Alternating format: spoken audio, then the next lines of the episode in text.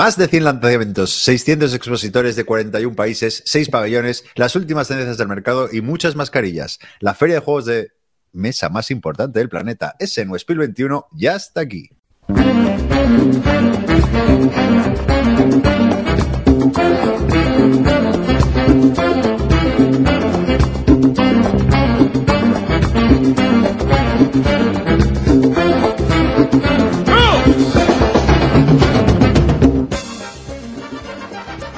Buenas, queridos oyentes, y bienvenidos al episodio número 332 de Qué rico el mambo, un podcast donde divagamos de juegos de mesa moderna. Hoy me acompañan Guille Soria Buenas.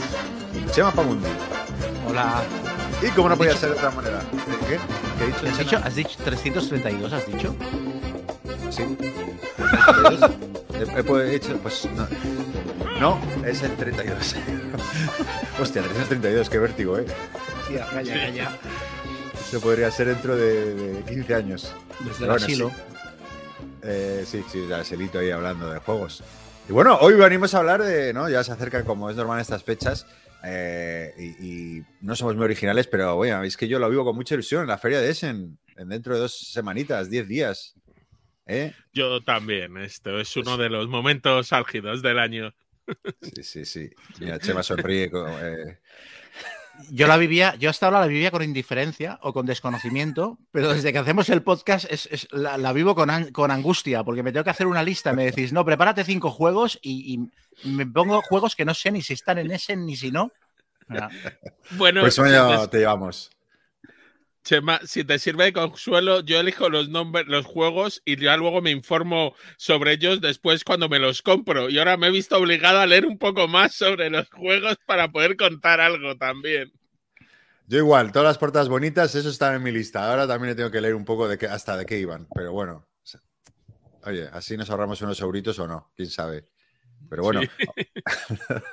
Oye, eh, no sé si queréis comentar alguna noticia o, o entramos ya al, al meollo de la cuestión. yo no he Bueno, estado muy al tanto de lo que ha pasado. Guille, ¿tú quieres comentar algo? Yo sí quería comentar porque me ha parecido una iniciativa bonita por parte de Asmode que ha sacado unos vagones de tren de color rosa a la venta donde si los compras donan dos euros a la Asociación contra el Cáncer de Mama. Eh, y bueno, me parece algo bonito. Aunque comentarlo creo que ya se han agotado. Esto ha sido un visto y no visto, pero Son para el viajeros al tren, ¿no? Que creo que sí, para el aventureros. Sí, para para el Eso, aventureros al tren, sí, eso. Pues sí, la verdad que es una bonita iniciativa y nada, a ver si se anima más, más bien, bien hilada, ¿no? Con los trenecitos ahí en rosa, porque en rosa es el color que representa esta causa. Y nada, nos alegramos, nos alegramos que, que haya iniciativas así, claro que sí. Pues nada, eh, si no tienes alguna cosita más, Guille o Chema. O... No, no, no. No. Bueno, pues nada, es en 2021, ¿no? Desde el año pasado, con esa feria virtual que fue un poco desastrosa y, y aburrida, pues eh, parece que vuelve, ¿no? La, la- la que, no sé si la más importante, la mejor, pero sí la más grande, ¿no? En cuanto a juegos que se presentan, ¿no? Aunque, dicho esto, mm, este año eh, normalmente se presentan unos 1.200, 1.400 juegos y este año la lista pues está más cortita, ¿no? 360, Guille, aunque tú, tú tienes otras fuentes, ¿no? Por ahí. Eh, en efecto, la lista de la BGG pues, tiene unos 350 juegos, pero realmente ya han publicado eh, la guía de la, de la feria de Essen, es una guía en papel que se puede comprar allí luego en papel y es como la Biblia de donde está todo el mundo y hablan de que tiene casi mil juegos. Yo no me he puesto a contarlos ¿eh? y no hay un modo sencillo de enumerarlos. Sí, luego la, la nota de prensa de, la propia organización sigue hablando de mil juegos, eh, no sé cuántos expositores, aparece como, como un año normal. Bueno, haya más o menos, igualmente va a haber un gran número de juegos y yo creo que, que hay ganas, hay ganas de esta feria, aunque parezca ahí que esté un poco descafeinada por la lista, pero seguro que, que hay cositas A, ahí. a. Guille 365 le parte el año, ¿eh? O sea, le- se, se le queda, se le queda cortísimo. Es en, en octubre no, ya no. no tiene que comprar. Exacto. Bueno, normalmente yo los de Essen, en efecto, me los compro en octubre todos y lo de dividir en el año es raro, pero sí, no, yo estaba mirando y no va a ser por espacio ocupado va a ocupar eh, como un pabellón y medio menos de lo que ocupó la última del 2019, pero también hay que entender que el crecimiento de la feria de Essen ha sido descomunal mm. en los últimos años. Es decir, eh, bueno, en la historia, eh, antiguamente siempre se ha hecho en Essen, en, en los pabellones, y lo, único es que hicieron unas obras de reforma muy grandes y hará cinco o seis años, o siete u ocho, eh, ya nos movimos a los nuevos pabellones. Y cuando empezó la Feria de Essen, el primer año que fue en los nuevos pabellones, fueron en los pabellones 1, 2 y 3. Y no hace tanto.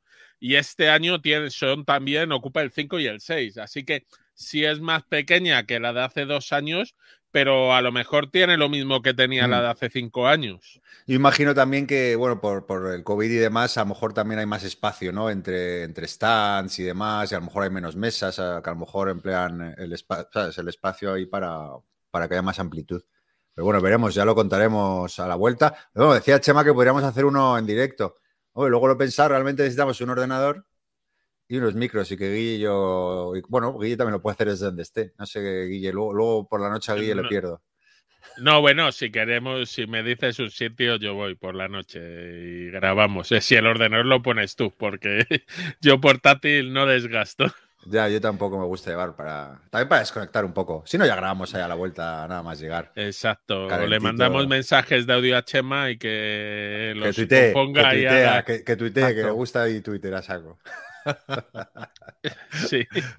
Bueno, yo, yo decir que, bueno, con, ilusión, porque a mí me gusta ir a la feria, eh, eh, no solo por los juegos, ¿no? sino también porque, bueno, ves a mucha gente conocida y demás, pero sí que es verdad que, hay una espinita clavada, ¿no? Porque las eh, muchas editoriales asiáticas, que es los juegos que más me atraen, porque son difíciles luego de encontrar, ¿no?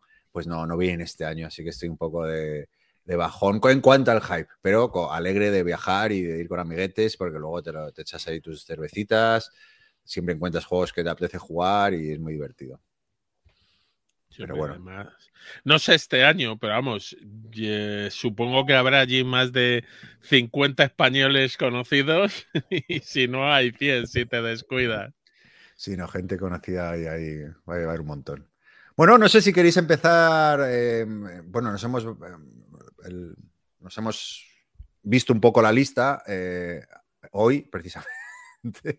y cada uno ha elegido, pues bueno, cinco juegos que le han llamado la atención. No sabemos si serán los mejores o no, pero bueno, cinco jueguitos que, por alguna razón que os vamos a contar ahora, pues, eh, pues bueno, queremos comentar. Así que, Guille, como representante del Eurogame y de la meca de. Ya que viajamos a la meca del Eurogame, te doy la palabra para que hables de tu primer juego que te hace tilín. Que me hace tilín. Bueno, mi lista va a ser de, juegos típicos. Voy a hablar de cinco juegos y luego hacerle una mención honorífica a un sexto. Eh, pero vamos, el primero que voy a hablar es el Imperial Steam, que lo edita la editorial Capstone Games, que en español lo va a sacar Maldito Games, si no me equivoco. Eh, bueno, Capstone Games se ha especializado en sacar eh, para el mercado americano euros duros aparte de otros juegos, pero bueno, su línea tiene grandes juegos como el Watergate, por ejemplo, también, pero su línea editorial principal, digamos que va al euro medio, medio duro o duro o muy duro. Eh, el diseñador es Alex Huemer, que se conoce por el Lignus. El Lignus era un, un juego de, de colocación de trabajadores en forma río, que avanzabas en el río y no en el aquí sí, bueno, que si haces una acción no puedes hacer ninguna de las anteriores. Y este nuevo eh, tiene un poco este de trenes, vas a tener que fabricar vías, tienes dinero, va a haber gestión de acciones. Eh, entonces es un juego económico tiene en ese sentido, en el que al final tiene pinta que las acciones va a ser lo que vas a querer consumir y para ello pues tendrás que mejorar tus vías, conseguir productos, tienes fábricas. No, no me ha dado tiempo a leerme las reglas, pero tiene muy buena pinta, así que ese es el primer juego, el Imperial Steam de Capstone Games, Maldito Games. Bueno, Capstone yo creo que es una apuesta ¿no? casi segura, ¿no? Digo que, que, es una editorial que viene haciendo bien las cosas y que, está sacando buenos juegos, ¿no? sí, La única cosa es si Capstone Games, que este año no lo hace, permite hacer preorder de sus juegos para ir a Essen, nunca lo hagáis, siempre los vende más baratos en la feria que en el preorder. Mira, mira el truco. Sí, Realmente. sí, ya lo hemos comprobado un par de años, entonces yo se lo recomiendo a la gente. Luego que es verdad que haciendo un preorder te lo aseguras, pero este año no ha habido dudas, no, vi- no está disponible. Venga, Chema, me muero por saber cuáles son Sí, porque tu, tu- tu selección de euros. es que acabo de mirar la portada del Imperial Steam, eh, un tren entrando eh, en una montaña y ya he muerto por dentro. Sea, Eh, ¿No te ha parecido maravillosa? bueno, súper evocador. Sí, sí. Pues este es de los que puede acabar muy bien puntuado en la BGG. No, no, seguro. Si, si yo estoy aquí, sé que estoy solo, pero lo que hay. Pues a ver, yo, claro, mi lista es, es- seguramente será un poco extraña, va a verte una mezcla de cosas muy loca, pero bueno, es lo, es lo que me ha llamado más la atención. El primero, y aparte los he ordenado como por nivel No, pero- de hype. Uno uno cada uno. Sí, Ah, sí, digo, no sí. digas- ah, vale, vale. No, no, no, digo, el- voy a decir el quinto y, y- o sea que los tengo por orden, vamos, que el, Vale. el que voy a decir ahora es el que menos me ha hipeado de los cinco. Es un juego que se llama Adele.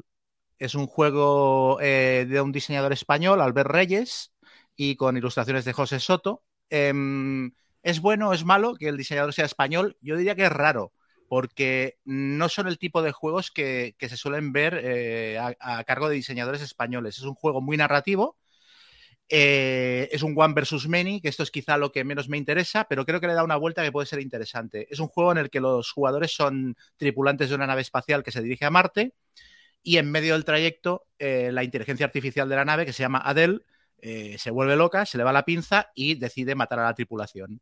Entonces, ¿hay algo que mole más que el terror en el espacio? O sea, a mí, desde luego, no hay nada que me mole más que el terror en el espacio. Entonces, uno de los jugadores lleva a Adele, que intenta liquidar a los demás jugadores. Es un juego, de, eh, pueden jugar hasta cinco, y los otros jugadores eh, son los tripulantes de la nave. Entonces, el, jugador que lleva a Adele lleva un mazo de cartas para irles fastidiando las acciones y tal. Y lo que me parece más interesante, que ya veremos si luego el juego es así, pero lo que he leído por encima, es que es un juego de movimiento oculto, pero es un movimiento oculto inverso. O sea, en la mayoría de estos juegos en, en los que hay varios jugadores que intentan pillar a uno, ese jugador es el que lleva a cabo el movimiento oculto, ¿no? O sea, por ejemplo, la furia de Drácula sería el ejemplo eh, más evidente. Y aquí es al revés. Aquí son los tripulantes de la nave los que hacen sus acciones en oculto para que la inteligencia artificial no se entere de lo que están haciendo y la inteligencia artificial, como tiene acceso a todos los sistemas de la nave, intenta descubrir qué es lo que van a hacer y juega cartas un poco eh, apostando por, por, fastidiar esas acciones a ver si acierta. Esto es lo que me pareció entender.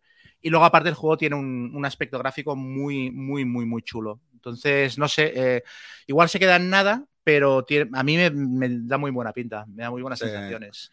Por lo que has contado, se da un aire a Nemesis. Más que, más que a Nemesis, a mí me recuerda a otro juego que salió por, el, por la misma época que se llama. A, a, ver si lo veo desde aquí, que lo tengo en la estantería. Lifeform.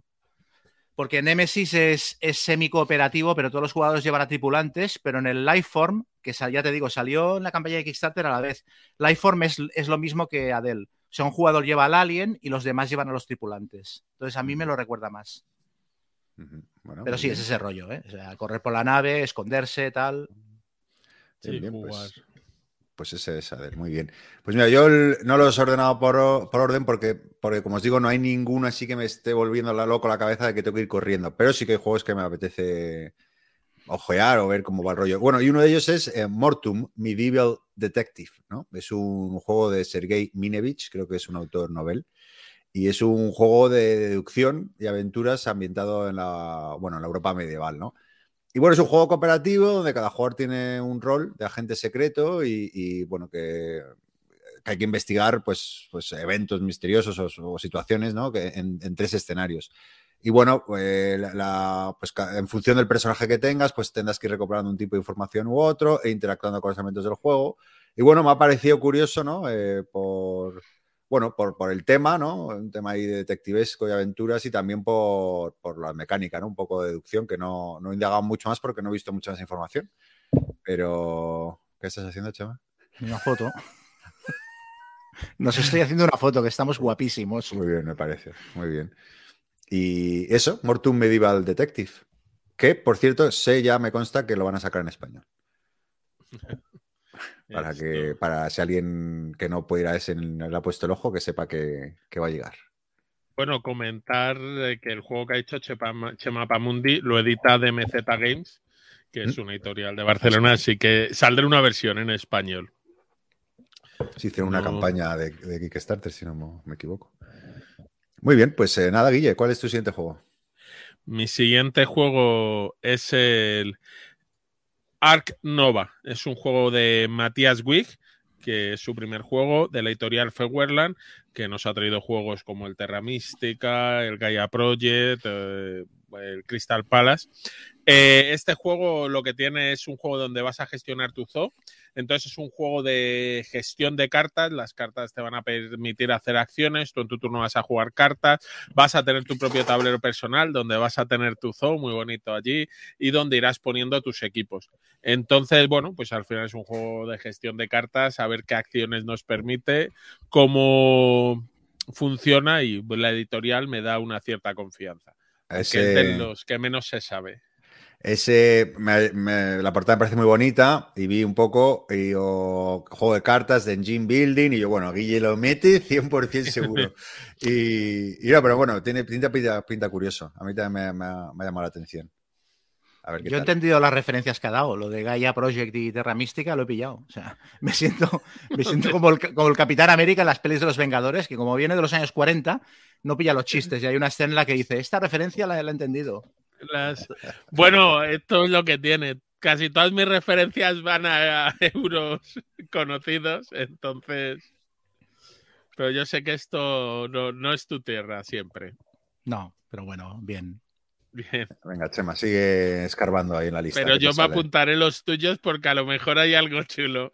El Adel es que lo de los el uno contra muchos lo llevo cada vez peor yo también, ¿eh? O sea, a mí es lo que me tira más para atrás del juego. En este, como tiene esta vuelta de tuerca que he comentado, a ver qué hacen. Pero es un, es un sistema de juego que cada vez me estomaga más.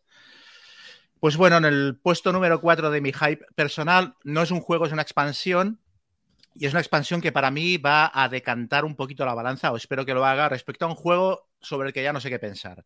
Es la expansión Undaunted Reinforcements para Undaunted Normandy. Y digo esto porque a mí Undaunted Normandy me encanta pero ya lo comentamos aquí eh, cuando mm. lo reseñó Gonzalo, que a mí un Downton North Africa me dejó frío. Me pareció que sobrecomplicaba el sistema sin aportar exactamente más diversión y además daba un, o sea, daba unas sensaciones extrañas, porque más que tener la sensación de estar jugando un wargame, parecía que estabas jugando una película de Misión Imposible. Que no es ningún problema, me encantan las pelis de Misión Imposible, pero no era lo que yo esperaba al abrir la caja, ¿no? Entonces, un Daunted Reinforcements aporta más unidades, aporta vehículos, tanques, Panzer, etcétera, para el Undaunted Normandy, más escenarios, etcétera, y esto puede ser la guinda del pastel o puede ser la típica expansión que empeora un juego, la juegas tres veces y la acabas guardando y te vuelves al básico. Entonces, tengo más que estar muy hipeado, tengo mucha curiosidad por ver lo que han hecho. Mm. Bueno, tiene modo solitario esta expansión. Sí, aparte de eso.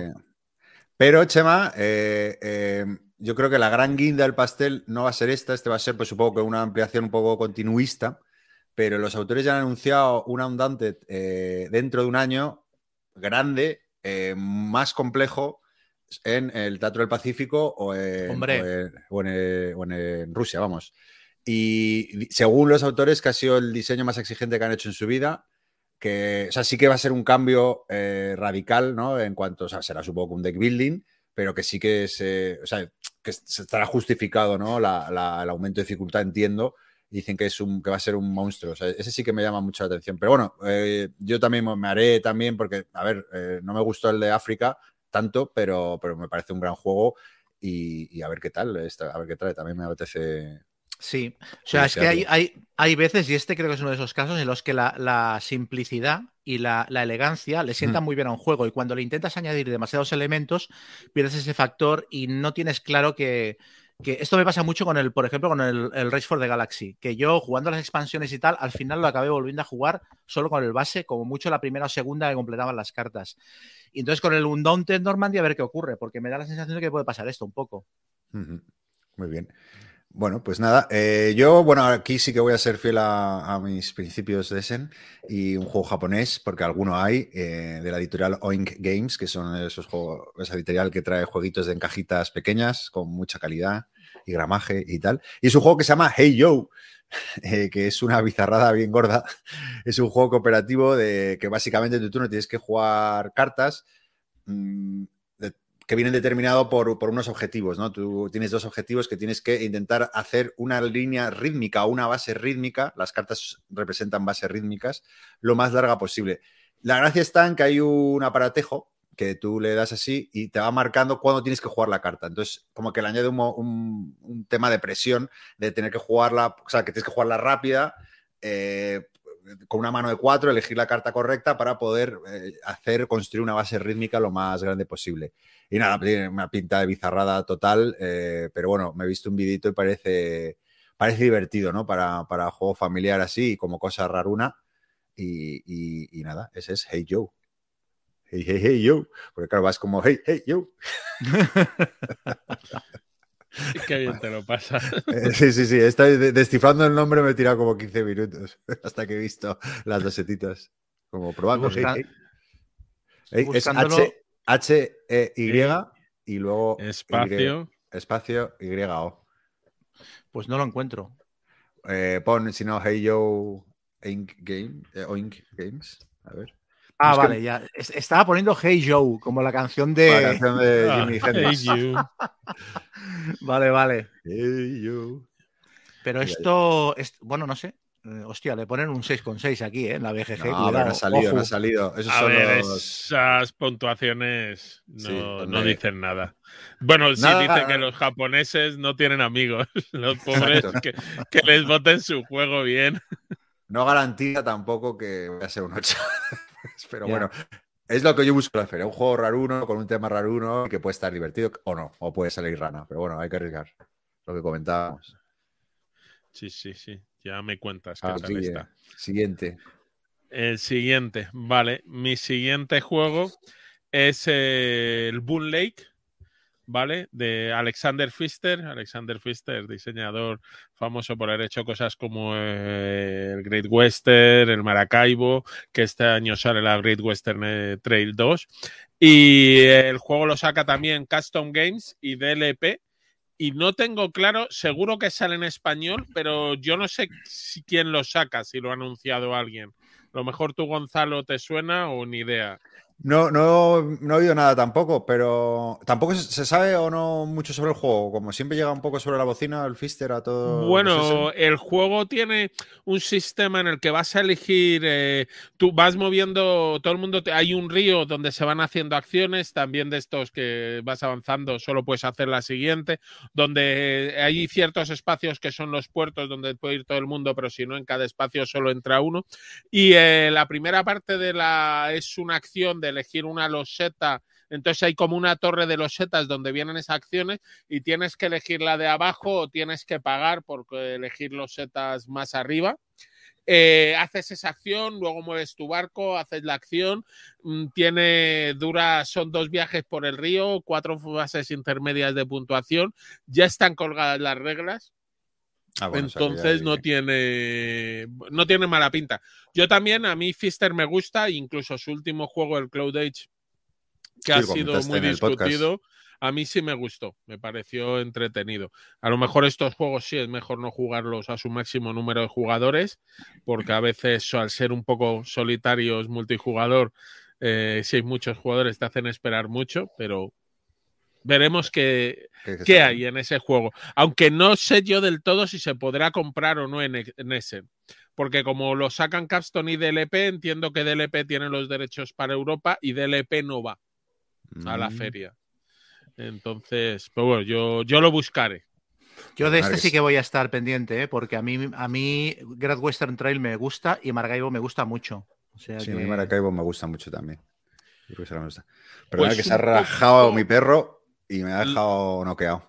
Ah, eh, no, un poco lo del tema del barco avanzando por el río a mí me recordaba a lo del Maracaibo, de, de tú vas avanzando con tu barco, vas haciendo acciones y en función de cómo de rápido vaya o no la gente también determina un poco el orden de la partida.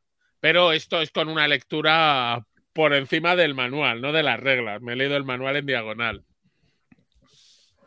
Muy bien, pues eh, Down Lake, ¿cómo se llama? Boon Lake. Ah, Boom Lake. Sí, sí. L-A-K-E. Que es verdad que algunos de estos nombres, luego para buscarlos, son complicados. Pues nada, eh, Chema, ¿cuál es tu tercer juego? Pues yo voy a seguir dando por saco porque mi tercer juego es una reedición, no es un juego nuevo, es un juego de, que ya tiene unos años, es un juego del 2012, pero he leído que en Essen se hace una reedición que era bastante esperada y es eh, The Great Zimbabwe. Eh, entonces aquí supongo que diréis, ¿cómo le interesa a este tío el Great Zimbabwe? Pues... exacto, Exploter Spiel y tal. Eh, me interesa porque yo estoy enamorado del, del Food Chain Magnate desde que lo probé. Es uno de mis juegos económicos favoritos de todos los tiempos y esto ya me hizo fan, eh, insta-fan de, la editorial, de Splotter Spiel. Y sus juegos no son precisamente fáciles de encontrar. Entonces, en todos estos años yo no he conseguido encontrar ningún otro y me tengo curiosidad por todos. Y de todos, este quizás es el que más me llamaba la atención porque me contaron que era un juego con mucha profundidad de reglas, pero bastante sencillo de enseñar y de ponerse a jugar. Es un juego de gestión económica y logística, cada jugador controla una tribu africana y entonces tienes que montarte la civilización dominante basándote sobre todo en el comercio. Pero esto lo mezcla con un rollo de construir monumentos a un dios y que el dios te dé ventajas y materiales y tal. Entonces es una mezcla de elementos que, me parece que pueden dar lugar a un juego bastante chulo. Y es que a mí de Exploter Spiel ya es que me gusta hasta la estética fea. O sea, yo lo veo, veo la portada, veo las cartas, que salen unas máscaras africanas ahí, todo con unos dibujos muy oscuros y pienso, hostia, qué guapo es esto. O sea, que estoy muy abducido por esta gente. Bueno, el juego yo sí lo he jugado, es chulo. Aunque, bueno, a mí hay otros exploter que me gustan más. Y estoy de acuerdo contigo, lo mejor de la estética de los exploter es la trasera de sus cajas. es lisa, ¿no? que es blanca, sí. No se gastan ni en poner. Que reconocer que es una editorial peculiar, pues lleva 20 años más o menos con su método y han sacado juegos muy chulos. Muy bien. El Great Zimbabwe. Bueno, yo cuando estudiaba la carrera de periodismo había una, asignatura que se me atragantaba, bueno, no sé qué se me atraba, que me parecía muy aburrida, ¿no? Donde nos explicaban el origen de la imprenta y demás, ¿no? Y, bueno, pues eh, eh, creo que por fin eh, voy a poder sacarle partido a esas clases universitarias porque hay un juego que sale que se llama Gutenberg. bueno, que como sabéis es el descubridor de, de la, bueno, de la, de la, imprenta con tipos móviles, ¿no? Y, bueno. El creador. el creador, sí. Y nos daban una chapa con el pobre Gutenberg. Y nada, pues en, Gutenberg eh, básicamente es un juego donde, pues eso, somos pioneros de la imprenta en el siglo XV. Y bueno, tenemos que cumplir una serie de demandas, eh, construir nuestra gama, mejorar nuestras imprentas, ganar el apoyo de los patronos y, bueno, desarrollar, un poco la, la, capacidad de producción, ¿no? Tiene mecánicas de colocación de trabajadores y, de pujas, a mí las pujas me, gustan mucho. Y luego, mm, aparte del tema, que bueno, que, me ha resultado simpático, eh, tiene un sistema de engranajes, ¿no? Con rueditas, eh, que bueno, eh, promete por lo menos, aparentemente, ¿no? cierta originalidad. No lo sé. A ver si lo puedo probar o echarle un vistazo a un vídeo antes. Y nada, me ha parecido curioso el Gutenberg. Este sí que es euro de pata negra, de típico de ese, digo. Sí, sí, sí, sí. Este, yo, solo que Grana tiende a hacer más eh, unos juegos más eh, de dificultad media, más familiares. Pero sí, sí, sí, esto es un euro de manual, porque es bonito, si no ya me extrañaba que tú lo hubieras visto. Eh, por, el, por el Gutenberg, ya te digo. Y luego, bueno, eh, claro, lo que dices tú que es bonito, que he visto hay unas fichitas que representan, ¿no? Como las, eh, como, como se hacía antiguamente, y uy, qué bonito es esto. Efectivamente, es porque es bonito y porque era Gutenberg, y que recuerdo que se me, yo, qué coñazo esto el Gutenberg, pero bueno, pues mira, a ver si le doy algún uso. Bueno, que no me acuerdo de nada. Está bien, pero bueno, ya, este lo juego con tu copia, no hay problema. Muy bien, muy bien, se me gusta. Está. Eh, a ver, yo el siguiente juego del que voy a hablar es el Messina 1347 eh, de la editorial Delicious Games, diseñado por Raúl Fernández y por Vladimir Suki, eh, que es el de la editorial Delicious Games y conocido por el Praga, el Underwater Cities, el Pulsar. Raúl Fernández, si no me equivoco, es su primer diseño puedo estar equivocado. Y eh, tiene una historia, historia peculiar porque Vladimir Suki fue invitado a la Board Convention de Málaga, que es una convención que se forma, que se hace pocas semanas después de Essen, donde se pueden probar muchos de los juegos de Essen. Y Vladimir Suki un año fue como invitado y probando prototipos, probó este prototipo de Raúl Fernández y le gustó. Pero le dijo, hombre, yo haré unos cambios, ¿te parece? Sí. Y ha salido, bueno, una edición entre los dos. Está como una coautoría, ya no sabemos quién pesa más, quién pesa menos. El juego es un juego de colocación de trabajadores donde eh, estás intentando salvar la ciudad de Messina de la peste negra, entonces al principio un poco te dedicas a rescatar a la gente y sacarla, aunque al final luego volverás a la ciudad. Y bueno, tiene una pinta curiosa. Vladimir Shuki para mí es una persona en la que siempre me he fijado en sus juegos, desde el Last Will y oye, a ver qué, qué tal está. Este eh, lo sacará en, español. Ay, ¿quién saca? Ay, perdonad, no me acuerdo ahora. ¿Es Arrakis? Arrakis, yo creo. Arrakis, ¿no? bueno, espera. Vamos a mirar para ¿eh? asegurarnos. Bueno, la, misma que sacó Praga, ¿no? Que es Arrakis también, ¿no? Praga lo sacó Arrakis, es que no me acuerdo. yo tampoco me acuerdo. Yo soy un poco cagaprisas y en mis juegos soy... Arrakis. Sí, ¿no? Sí, sí. Bueno, este Guille, eh, para mí el, evidentemente, ya digo, yo no voy a Essen por, los euros típicos, pero si, tuviera que elegir un ganador, ¿no? Del de, año pasado, creo que, o el que más me ha gustado ha sido Praga. Y, bueno, pues ya solo por eso, pues también me, llama la atención este, este, así que ya lo jugaré con tu copia, en este caso. Está bien, no hay problema, no hay problema. Si no se agotan, tendremos una copia el jueves. Oye, ¿cómo os complementáis, no? Qué guay. ¿Has visto? Vamos a ahorrar un pastizal entre. Sí, sí. No, pero amigos como vosotros. Eh, eh, sí que Praga me, gusta mucho, es un juego que me, gustó mucho, entonces bueno, pues al final, ¿no? A ver si sigue inspirado el diseñador y con la ayuda de un diseñador español, pues mola, mola la idea. ¿Tú no has jugado al Praga, Chema? No. ¿Este es el Praga o Praga Caput Regni o no? Sí. otro? es el diseñador del Praga Caput Regni, pero hablamos del Messina 1347. Ya, ya, ya, pero el, Praga es este que digo yo, ¿no? No, no hay varios sí, sí, sí, en Praga.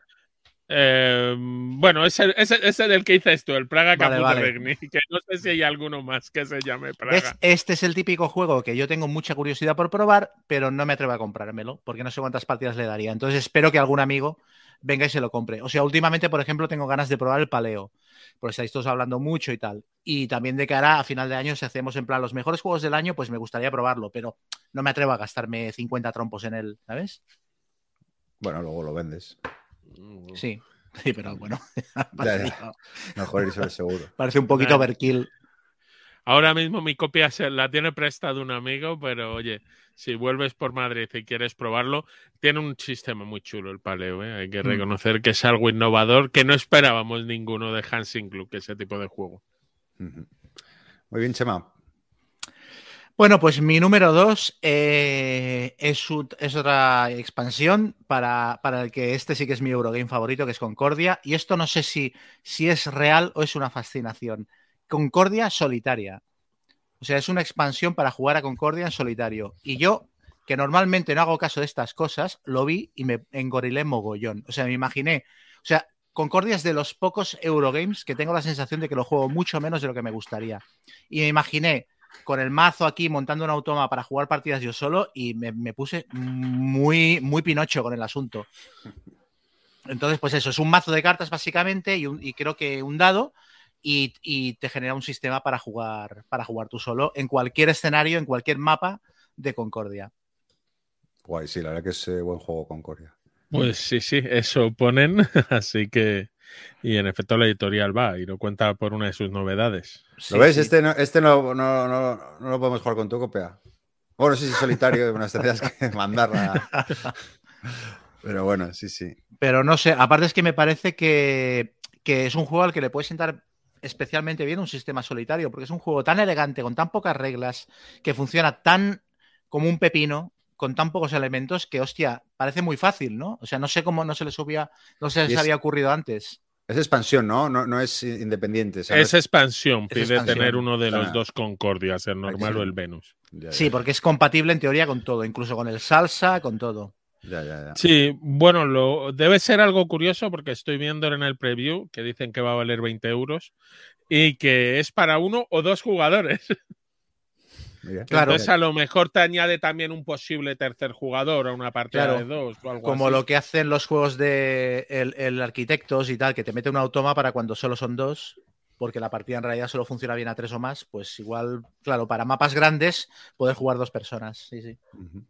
Muy bien, pues ese es eh, con la del Concordia. Eh, nada, yo tengo el Dark Ages, eh, Heritage of Charles Mack, o Carlo, Carlo Magno. Y bueno, es un juego que me llama la atención porque es un juego de civilizaciones eh, que, bueno, que se vende como un 4X, ¿no? Donde tienes que explorar regiones, expandirte y recolectar y luego crear edificios que te dan habilidades, adquirir tecnologías, reclamar títulos, eh, bueno, eh, un poco todo ese rollo, ¿no? Entrenar unidades militares. Y, y bueno, también es asimétrico, ¿no? Cada uno con sus habilidades. Y el comentario que me ha convencido, un comentario de la BGG que decía, eh, es lo que cabría esperar del site, pero de verdad. Entonces, eh, eh, bueno, me, ha llamado la atención el juego, la verdad. Es, es típico caja grande con minis así y tal. Y tiene buena pinta. Entonces, no sé, creo que este salió en Kickstarter o algo, me quiere sonar. Pero bueno, me ha llamado la atención. Es un juego mayorías, de darse de trompos, pues un poco de todo eso, ¿no? Tiene buena pinta, Dark Ages. Sí, lo que no sé es, veo que viene anunciada solo la edición en alemán.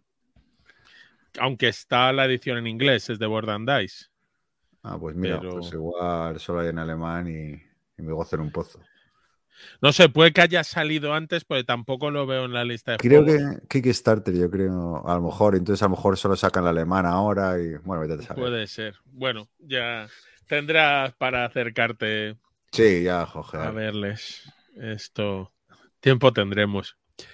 Eh, vale, pues yo el último juego de mi lista, aunque luego menciono otro para hacer trampas, este es el Golem, ¿vale? Eh, de Flaminia Brasili, Virgilio Gigli y Simone Luciano. Eh, parte del equipo aquí toca. Este es un conjunto de diseñadores italianos eh, que han sacado muchos euros muy buenos en los últimos años. Lo edita Cranio Creations y en español Maldito, me parece que lo ha anunciado. Maldito Games, así que sale también en español. Eh, y bueno, tiene unos sistemas, eh, parece, por lo que he leído un poco por encima, tiene un sistema en el que se meten como unos contadores en una torre y haces acciones según caigan, caen en varias columnas. Entonces, si tiene, vas a hacer tres acciones por turno, dos son coger un contador de esta torre y en función de cuántos contadores hayan caído en su columna, eh, harás más o menos potente la acción, como un poco el sistema de dados, quizás del Gran Austria Hotel. Luego el color del contador también puede influir o no, o a permitirte hacer algo más. Luego tienes una acción de, eh, de tu rabino, que es una acción un poco distinta, entonces haces dos acciones de contador, una de rabino, eh, vas moviendo unos golems, que son como tus trabajadores que van creciendo, pero lo mismo que los trabajadores hay que darles de comer y si no les puedes dar de comer, pues puedes, al final de cada turno vas perdiendo, aquí hay que controlarlos con conocimiento y con tus estudiantes. Bueno, tiene unas dinámicas eh, que pueden estar curiosas y habrá que ver. Y estos autores en general han sacado cosas muy buenas. Así Sí, que eh, o tengo sea, plena feo, qué feo es el tablero, madre mía, no he visto cosa más abirragada y tal. A mí me da, me da espanto el, el juego de verlo, ¿eh? Luego puede ser bueno, ¿eh? No digo que no. Pero... Es, es quizás el juego con. A mí me extrañaba que ninguno de los dos lo mencionara, porque es quizás el juego con más hype de ese en 2021. O sea, es- este es de los pocos que he oído hablar a todo el mundo. Mm, Bueno, es uno de los que sí atrae sí, mucho. Más suena, sí. Sí, estaba. A mí es que la escuela italiana esta no me, no me llama mucho, pero bueno. A mí es que me Es- apasiona. Es tu, es tu, Esta es mi. Sí, sí, en general. droga.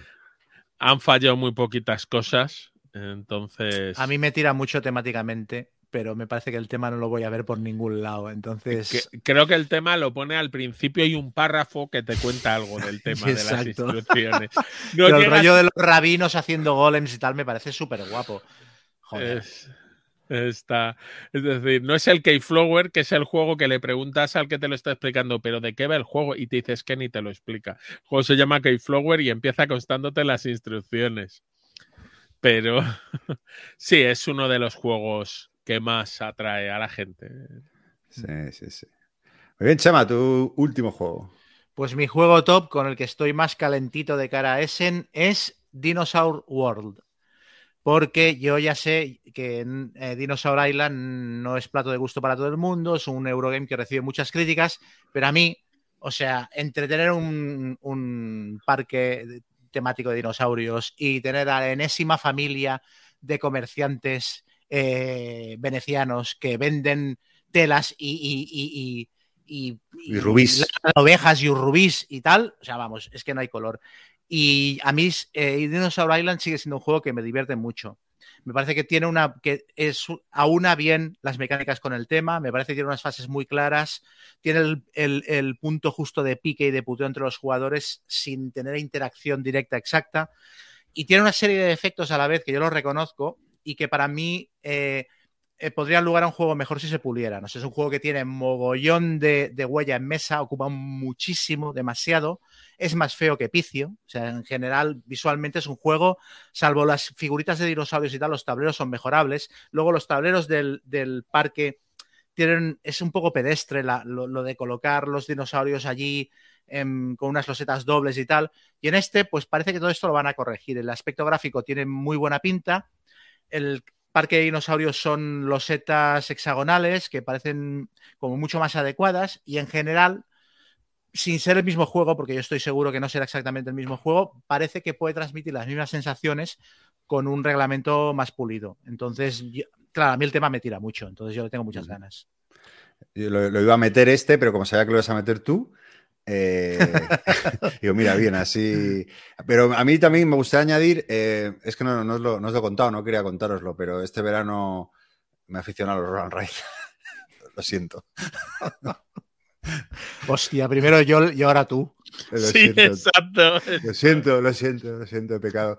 No, porque bueno, tenía justo dos jueguitos eh, de estos japoneses que me llegaron de Roland Wright y me lo llevé de verano con mi chica y la verdad que bueno, pues para estar ahí en la playita y tal, y, bueno, me he picado, me he enganchado, me he pillado algún otro, ¿no? Los que están mejor valorados y bueno, me, lo paso bien. Y, bueno, aparte del Dinosaur World, que, que, también tengo ganas, me apetece bastante por el tema y demás, pues el Dinosaur Island Roll and Ride. el Roll Ride. Entonces, van a caer los dos. Por cierto, es que el otro día jugué al, al Hadrian's Wall este y me gustó muchísimo. Ahí también de. Ese sí que es. A lo mejor os puede hacer más porque es más exigente. Sí que es verdad que los Roll Race son un poco demasiado sencillitos algunos. Pero bueno, ya lo, ya lo he confesado. Sí, yo, bueno, yo, durante el confinamiento jugué al Welcome to the no sé qué. el de, Welcome to the Jungle. Lo jugué por, por Skype y tal con Peña y nos pegamos unas risas, ¿eh? O sea. No, es que era, muy anti, anti Roland Wright, ¿eh? ¿eh? por eso, por eso lo, comento y ahora me he enganchado.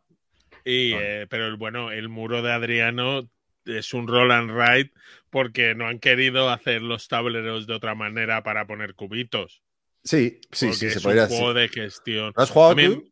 Sí, sí, sí, sí. Ah, Tengo una copia y me he echado unas cuantas partidas. A mí me gusta mucho. Te gusta, ¿verdad? No, es que está muy bien. Sí, sí. sí, y luego comentar una cosa del Dinosaur World eh, que el Dinosaur World elimina una de las cosas que menos me gustaban del Dinosaur Island, que es los famosos hooligan y los visitantes de la bolsa. Chema sonríe y dice, si esto era lo más divertido. Hostia, pues esto molaba. Claro, molaba, pero... Eh, azar, era azar, ¿no? Caos. No, es demasiado azar. Entonces, hazme el juego más cortito si me vas a meter mucho caos de este tipo. Eh, y los han eliminado, ¿eh? Chema, yo estuve mirándolo. Ahora todos los, todos clientes que vienen al, parque son buenos, son de los que pagan y tal. No hacen falta clientes, me ah, parece. claro, claro. Si no, ya han quitado la dinámica de los clientes, exacto. si, no están los, si no están los gamberros, no, tiene sentido sacar gente de la bolsa. Exacto, pero la otra vez, claro, es que podías tener manos de echarte a llorar allí y tiene la gracia. Es muy divertido cuando le pasa al de al lado, pero Sí. A Sí. veces desvirtúa. Bueno, si mantiene, lo- para mí lo más interesante es lo de, la, lo de em, intercambiar materiales, hacer el código genético para hacer los dinosaurios, que es la parte más chula. Y luego la parte de- del sistema de seguridad de las vallas respecto al número de gente que te entra. Eh, si eso lo han mantenido, el rollo de que los dinosaurios se puedan comer a la peña, yo con eso ya contento. Por cierto, Chema, ¿no? es que eh, a raíz de que, re- que reseñaste el Dinosaur Island, yo no lo encontré por ningún lado y me compré el Duelosaur Island. Y no ah, de dos jugadores. Sí, está, está muy apañado. Es con dados y entonces tú los, pues bueno, los distribuyes como quieres para, bueno, para eso, para conseguir códigos genéticos y tal. Está apañado, está, me, eh, me gustó el juego. Sí, bueno, yo la principal crítica que ha habido del duelo Saur Island es que el Dinosaur Island funciona bien a dos. Eso, eso me dijeron, que me dijeron exactamente lo mismo, Ah. diciendo, bueno, si es que a dos funciona muy bien el otro, pero claro, no, lo- no lo encontré el otro. Pero sí, me, me dijeron lo mismo, que, no, que era un poco innecesario. Bueno, eh, os cuento yo mi último juego, que es The Belgian Beer Race, que como su nombre dice, es una carrera por las cervecerías de Bélgica. Y, bueno, básicamente se trata de ir visitando cervecerías y beber durante tres días de competición. Hablando de hooligans, pues. Y acabar y, llegar a tiempo a la plaza de. a la Gran Place de, Bruselas, ¿vale? Y bueno, la, la curiosidad es que tienes, no empiezas con unas unidades limitadas de tiempo. Y bueno, para moverte, tú puedes elegir tu modo de transporte, ¿no? La bicicleta, pues, mm, te cuesta menos, pero vas más lento. Puedes hacer transporte público, que te arriesgas a que haya retrasos, o, puedes ir en autostop, que es el más rápido, pero que con el riesgo de que puedes perder tiempo si no te cogen. Y bueno, básicamente llegas a los sitios y puedes hacer acciones como eh, eh, comprar una cerveza, o, o si coincides con otro jugador, pues le invitas a una cerveza. Esto es lo que he leído, ¿eh? tampoco sé muy bien, luego habrá que verlo ahí, pero... Y, bueno, yo viví un año en Bruselas, eh, no bebía cerveza hasta, hasta ese momento.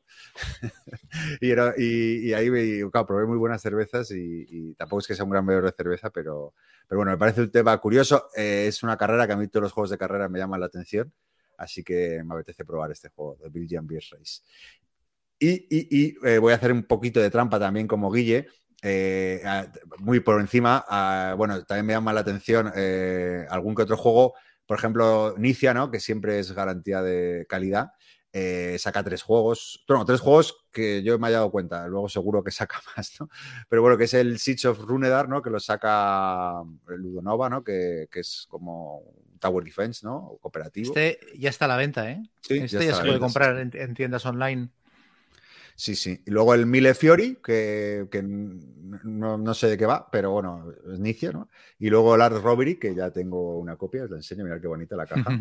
que este es un juego familiar y tal, que mañana probaré. Y luego eh, también me llama mucho la atención el, el porque me encanta, el Camel Up. Eh, no sé cómo se llama, es como una secuela, no, no es una expansión. O sea, está ambientado en el mundo de Camel Up, pero es un juego diferente, no es una carrera y demás. Pero bueno, sí que quiero echarle un vistazo a ver, a ver qué, qué se cuenta el juego. Está. Yo de inicio me llama, ya que estamos hablando, ¿Sí? claro. mucho la atención uno, vamos, a mí me gustan mucho los juegos de forzar la suerte y saca uno que se llama High Score con, con Cosmos, que yo creo que viene a incorporar como mediante cartas y mecánicas similares a las que tenía el Decla Decathlon, el de Roland no, Ray, que tenía, bueno, algo así, que vas sacando cartas, te plantean retos distintos y es el que más puntos consigue y a lo mejor te dice, pues todos los que tengan los dados continuados, eh, que vayan seguidos o apúntate las parejas o y tienes, eh, es mecánica ya, sí, puedes tirar hasta tres veces y no sé, a mí estos juegos me los paso muy bien. Entonces... Sí, son socorridos. ¿Ese es el que tiene una portada con dados azules? Sí. Ah, vale, pues ese, ese también. No sabía que será de inicia. Mira, pues eh, otro más para, para la buchaca. Sí, sí, sí, sí. Está. Pues yo. Ah, bueno. No, no, sigue, acaba, acaba, acaba. No, yo quería hacer trampas y comentar otro juego. Entonces... Yo, es que yo también quiero hacer trampas. Muy bien. bueno, pues... está bien. A ver, yo es un juego que he podido probar, pero que no me dejan decir mucho de él, que es el Bitoku de Debir, que es un juego euro medio duro. En mi opinión. Hay gente que lo llama medio. A ver, tiene pocas acciones, pero tiene un tablero con muchas opciones. Entonces, siendo sencillo, tiene, tiene su miga. El juego me pareció entretenido. Eh, tampoco voy a decir que sea lo mejor de este año, pero me pareció bastante chulo. Yo intentaré comprarme una copia.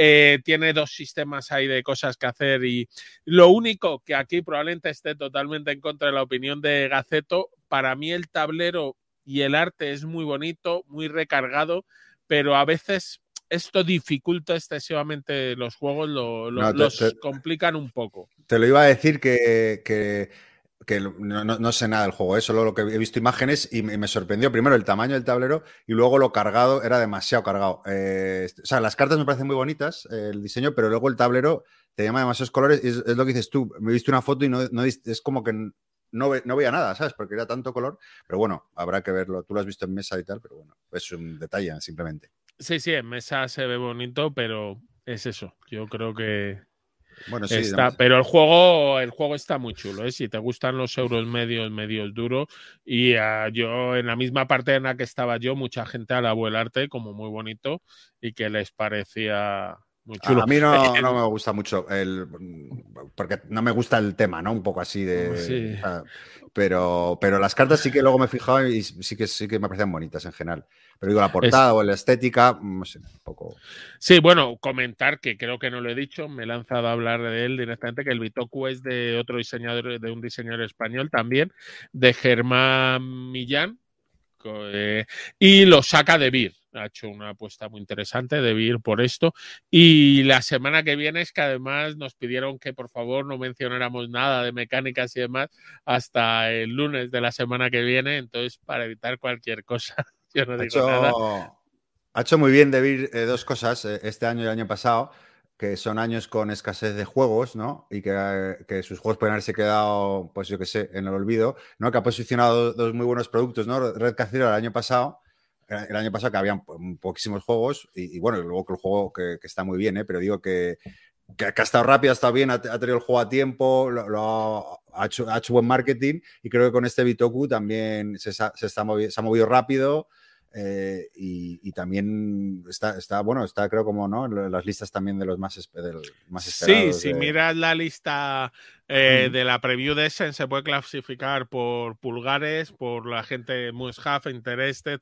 Entonces, en la de pulgares, en las de thumbs arriba, eh, creo que sigue estando el primero. En otras listas de lo que más quiere comprar la gente o en lo que más interesada está la gente, no, pero en esa sí. Es verdad que, bueno, en España últimamente hemos descubierto que esto funciona y te llegan los correos, el de venga, nos ayuda mucho Mm. este pulgar, no te cuesta nada.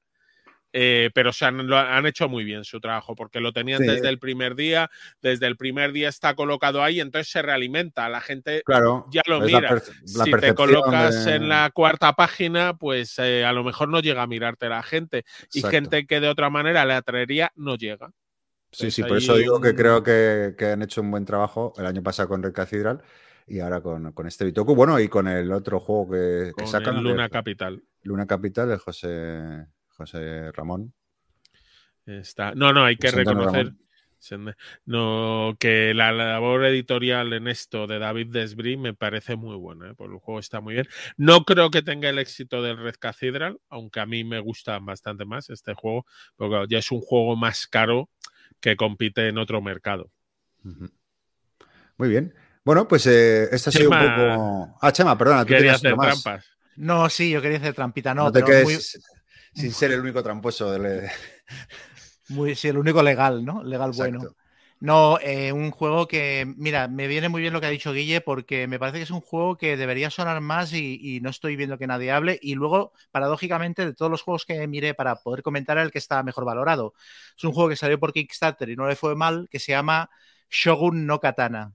Un Eurogame en el que los jugadores tienen que fabricar katanas de máxima calidad. Entonces es un juego de colocación de trabajadores, gestión de recursos, semiduro por lo que parece, con una presentación muy chula, bastante espectacular y con un tema que a mí me, me flipa. Y, y, es eso, no veo a nadie hablando del, del, juego. Entonces puede ser el típico Mirlo Blanco, es un juego que, oh, qué bueno, pero luego no, no, no llegue a, a, su público natural, ¿no? Es que yo creo que no llega a ese. Ah, pues yo había, había oído que sí, pero bueno. No sé, eh, la editorial no va y luego no está el juego en las listas y en la BGG ya le han puesto al lado un 2022. Vale, pues entonces igual es eso. Igual es eso, ¿ves? Yo, si, no, la, si no la cago... No, bueno, pero está bien, es un juego. Sí, a mí me llama mucho la atención, no sé, luego a ver qué tal está, porque igual es muy, es muy tosco y tampoco ves el tema y tal, ¿no? Pero en, principio me llama muchísimo la atención. Bueno, miento, la editorial sí va a Essen, Placentia Games, pero no lo menciona ¿eh? como novedad de Essen ni lo ha puesto en demo. Pero bueno, puede estar allí, ¿eh? Luego las listas estas no están completas. Mm, las editoriales ahora mismo deben de estar mirando si les llegan o no los barcos. Así que ya todo el mundo no sabe qué decir. Hmm. Muy bien, pues, pues, hemos hablado del futuro y, ya podemos cerrar el bloque y, vamos a hablar del presente, ¿no? Si os parece, vamos con las reseñas de lo que hemos jugado estas semanas.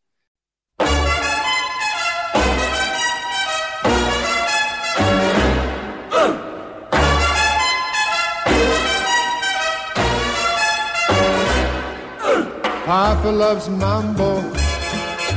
Mama loves mambo. Look at him sway with it, getting so gay with it, shout no lay with it, wow.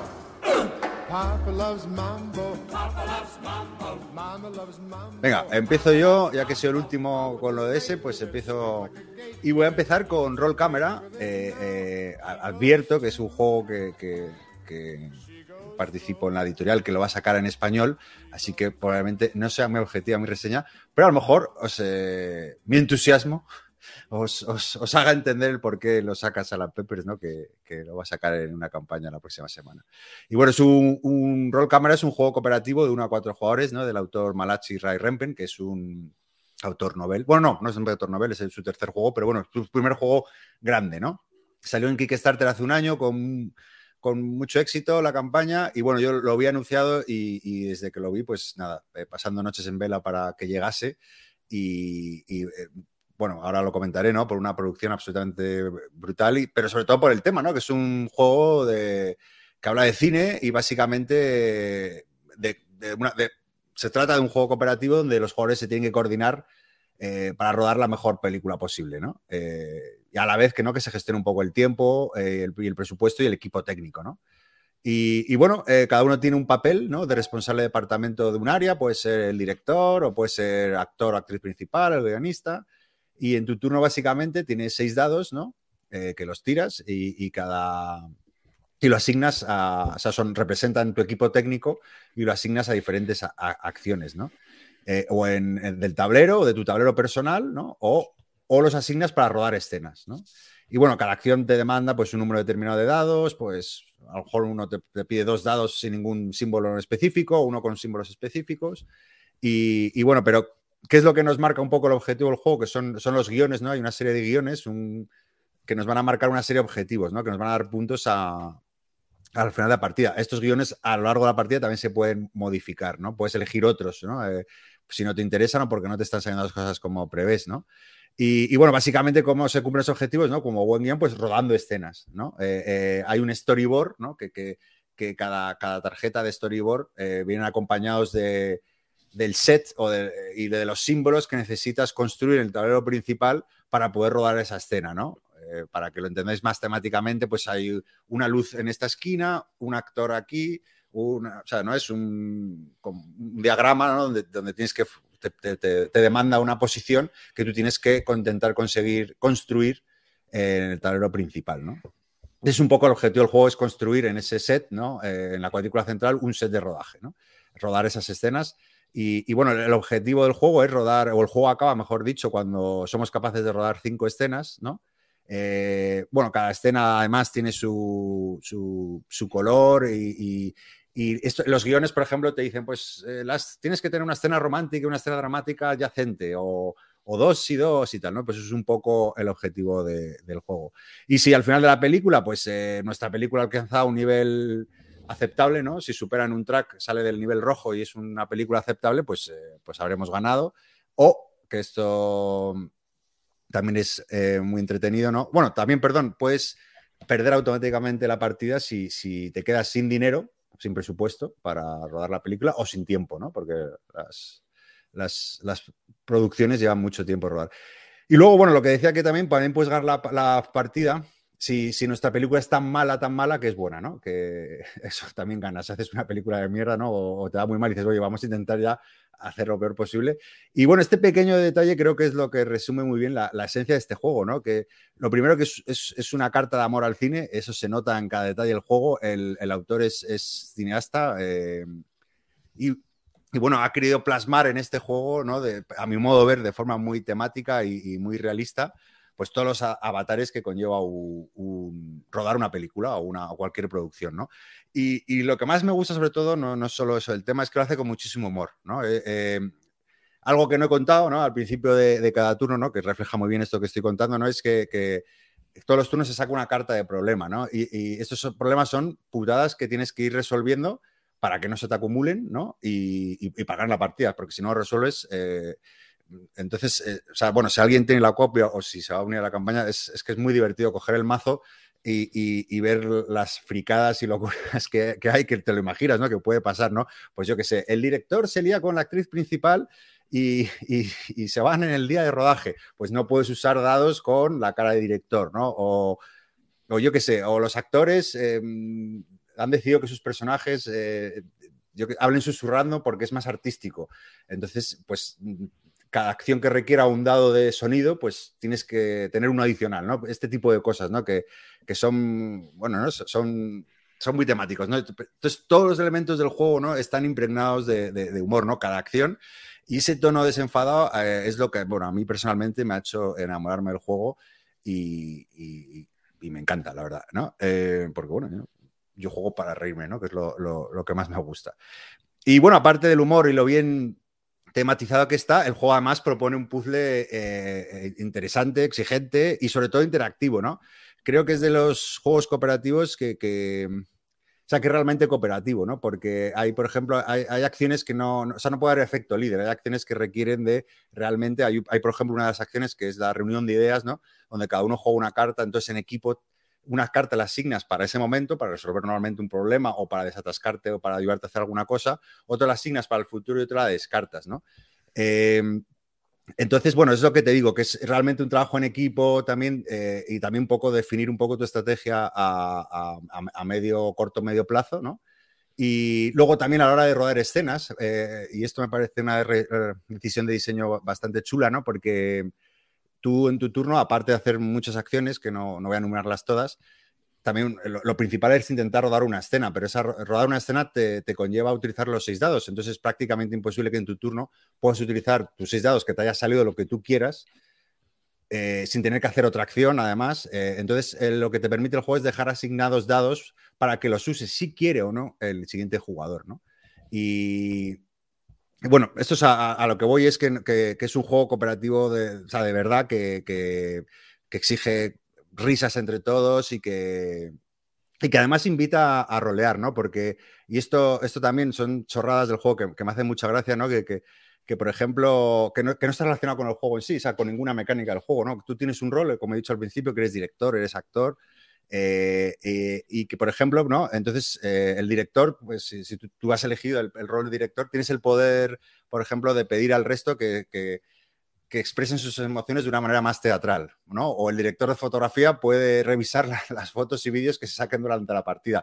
Son chorradas, son detalles, ¿no? Que no, que no aportan tampoco nada al juego mecánicamente hablando, pero sí, sí a la experiencia, ¿no? Porque no, no os voy a enumerar toda la las posibilidades, poderes que tiene cada personaje, pero bueno, son detallitos ¿no? que, que, le dan mucha vida al juego. ¿no? Luego la, producción me parece brutal, ¿no? Eh, la, caja, por ejemplo, se hable como una claqueta, es una chulada, y luego el, los componentes, bueno, vienen como en, en, una cajita de plástico, ¿no? Que simula una bobina y te cabe todo perfectamente. Y bueno, eso, el roll cámara, pues eso, creo que es un euro familiar, eh, pues un familiar plus, diría, muy, muy divertido probablemente sea de los euros más temáticos y de los juegos mejor tematizados que, que, haya probado, yo creo, o, o, esa es mi sensación. Porque no, cada, acción, cada carta, cada, cosa del juego tiene un reflejo, temático real, ¿no?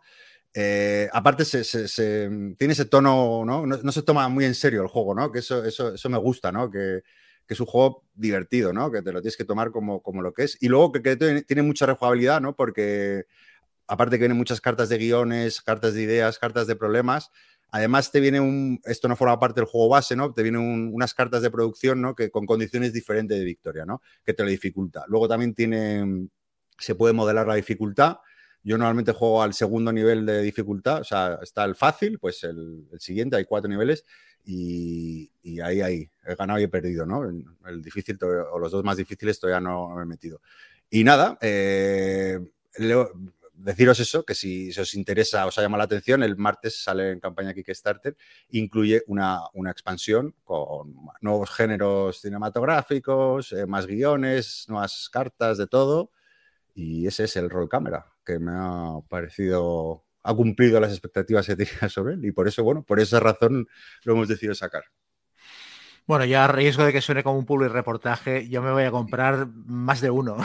a mí no me, no me, puede, no me puede atraer más el juego. Aparte, he visto que, que hay una expansión de, películas de serie B anunciada o algo así. Sí, ese es un poco el motivo de, que se vuelva a publicar en Kickstarter, porque es un juego que no se encuentra en distribución, aunque va a estar en ese, en el autor. Sí que supongo que tendrá alguna copia, pero en principio no entra en distribución el juego y solo se consigue mediante, mediante Kickstarter.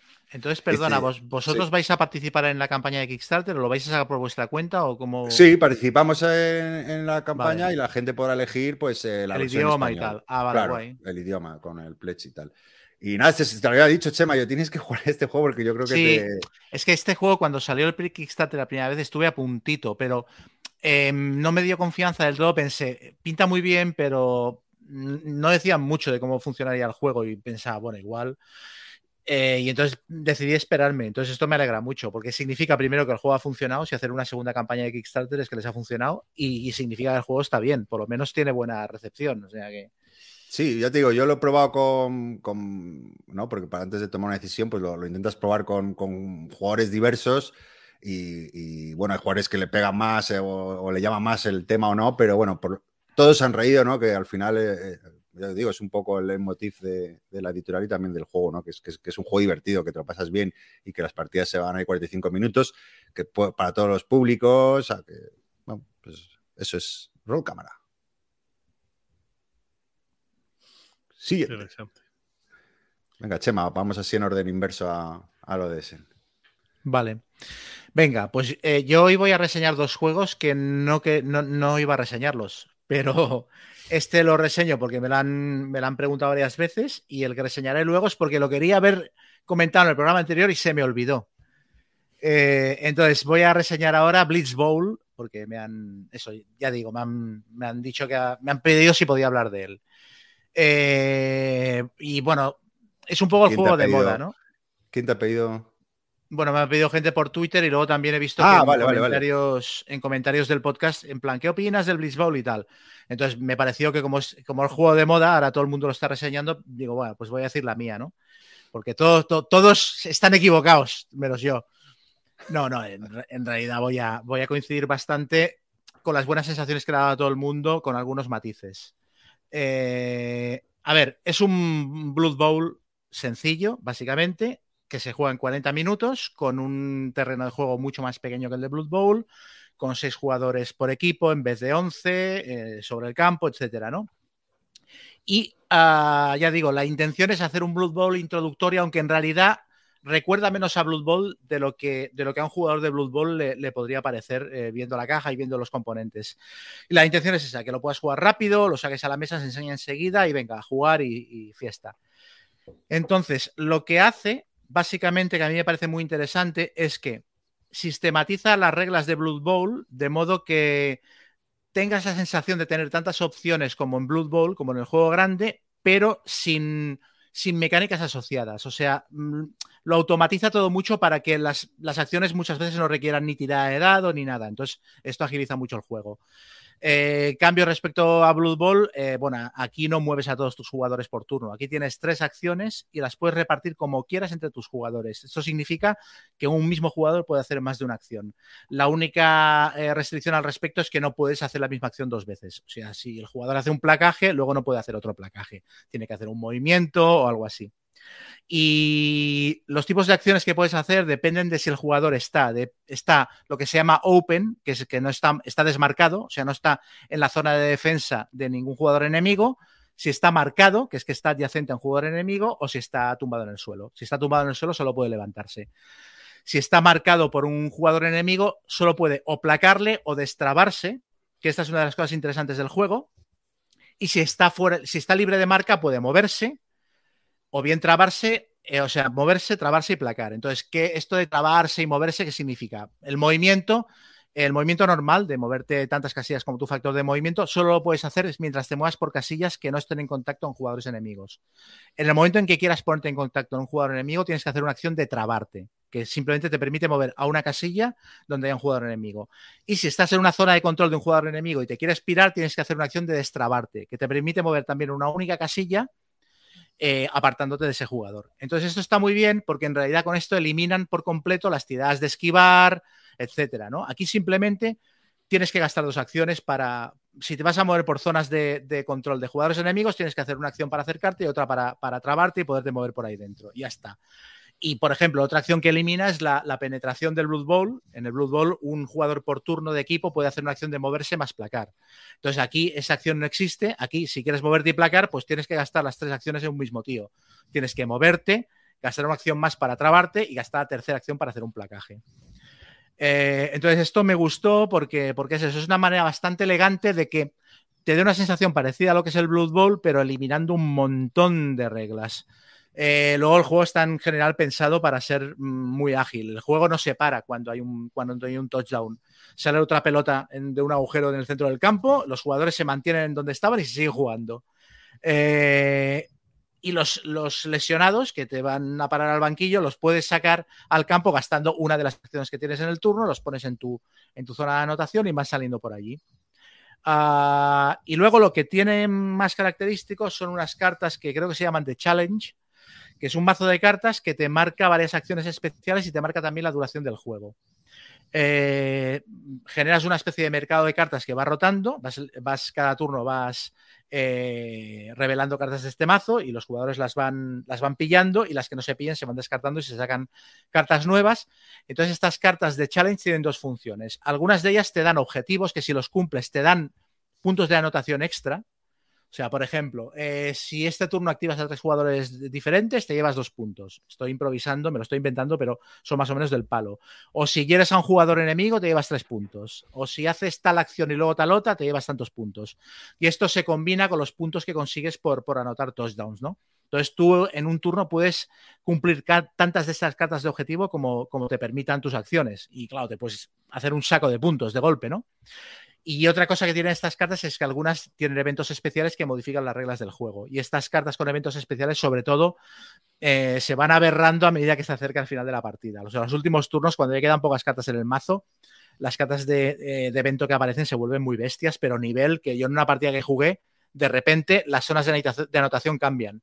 O sea, tú estás corriendo para marcar touchdowns en una dirección y de repente las zonas de anotación de un equipo y del otro cambian y te tienes que dar la vuelta y entonces resulta que tienes que anotar en la otra punta del campo, ¿no?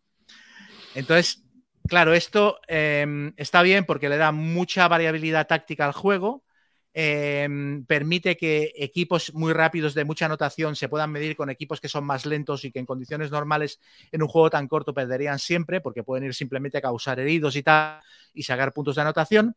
Y luego cuando se acaba el mazo de cartas se acaba la partida. O sea, el, juego dura un número de turnos eh, variable.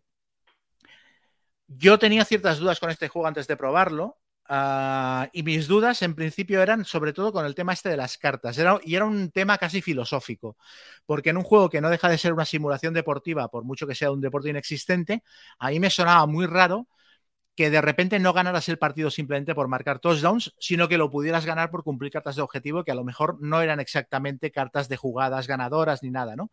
Pero está muy bien porque en el trasfondo del juego te explica que el Blitz Bowl es una especie de variante cutre del Blood Bowl que lo juegan eh, jugadores aficionados De hecho, eh, explica que antes de los partidos lo que se hace se abren las puertas de la mazmorra, la gente quiere jugar a béisbol entra corriendo y los primeros que llegan al, al, vestuario se ponen la armadura y salen a jugar, ¿no?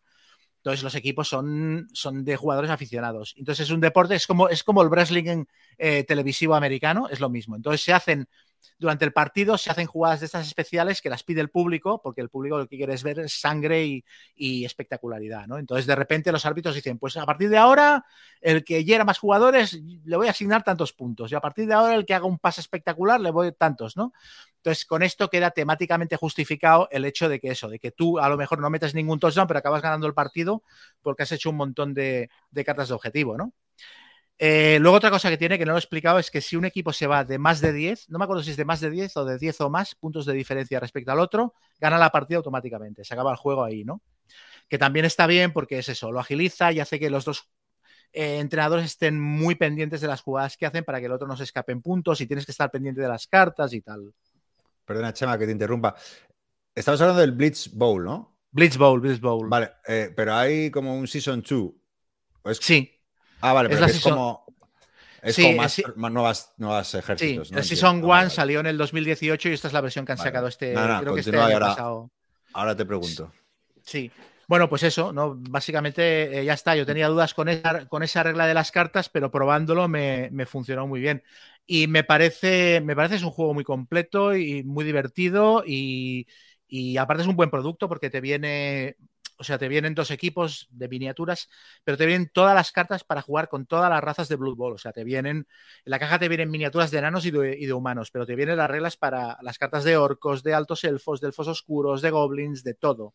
Entonces, claro, con, una, con, una inversión de 50 euros tienes toda la cole. Pero ¿y cómo, o sea, si juegas con otra que no sean humanos o enanos, bueno, juegas con esas minis también, ¿o qué? Bueno, claro. Aunque seas otra raza. Claro, te compras miniaturas sueltas o, te, juegas con los humanos y dices, claro, estás. Es, ah, vale, vale, Es muy fácil porque solo son seis jugadores por equipo y hay tres jugadores que son líneas y tres jugadores posicionales. O sea, las miniaturas se, las, localizas muy rápido, se, diferencian muy bien unas de otras. Pero claro, la gracia es que te compres los equipitos sueltos y te picas. sí, y lo dividas entre dos en cada equipo, ¿no? Sí, sí, sí, te compras una. De hecho, si dos personas tienen el Blitzball, se compran una caja de Scavens, por ejemplo, que vienen 12 miniaturas, se reparten 6 cada uno y tienen los dos un equipo de Scavens y ya está. Entonces, este juego, que en general está bastante bien, ha recibido críticas bastante generalizadas porque eh, tiene un problema y es que es inencontrable. Ah, ese es, porque este, ¿no? sí, se, ha editado se ha editado de manera exclusiva en un acuerdo que han firmado Games Workshop con Barnes Noble, una cadena de librerías en Estados Unidos, y también con una cadena de librerías alemanas. Entonces se vende de manera exclusiva en estas dos cadenas de librerías y no se vende, no se exporta, no se vende por correo. O sea, a menos que tengas un amigo en Wichita que te vaya a un Barnes Noble, te lo compre y te lo mande, es muy difícil de, localizar este juego. O un amigo que trabaje en Games Workshop.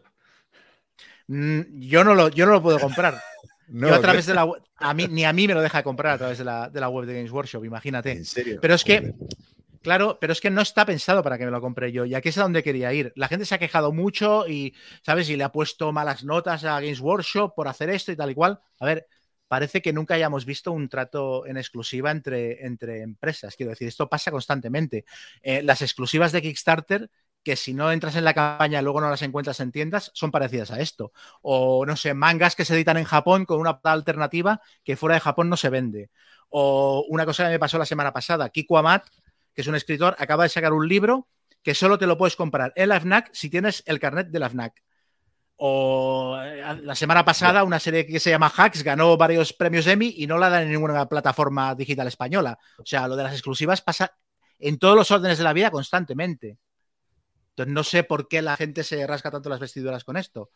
Entonces, de hecho, es que si el asunto es que lo que, lo que estás buscando es una alternativa a Blood Bowl que sea rápida de jugar, corta y accesible, existe una que te la puedes ir a comprar mientras estás escuchando este podcast, te puedes ir a una tienda Games Workshop y comprártela, que se llama Blood Bowl 7, que es una expansión del Blood Bowl normal.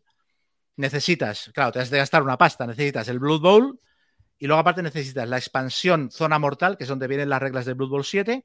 Y si quieres hacerlo bonito, te compras el campo de Blood Bowl 7, que es un campo como el de Blood Bowl más pequeñito. Y el Blood Bowl 7 es eso, es un Blood Bowl con 7 jugadores en campo, que dura 6 turnos por parte en vez de 8. Eh, y que acorta y le quita pesadez a, los partidos de Blood Bowl que se pueden ir a dos horas y media, tres tranquilamente. Y además, es que si me das a elegir, Blood Bowl 7 es mucho mejor juego que Blitz Bowl, pero como de aquí a Lima. Porque Blitz Bowl es un juego casual muy entretenido, pero Blood Bowl 7 utiliza el chasis de Blood Bowl, lo cual quiere decir que si montas una liga de Blood Bowl 7 tendrás todas las reglas de experiencia, de avance, de estadios, etcétera, que tiene Blood Bowl, las podrás aprovechar. Es, tiene mucha más profundidad táctica, es mucho más rico.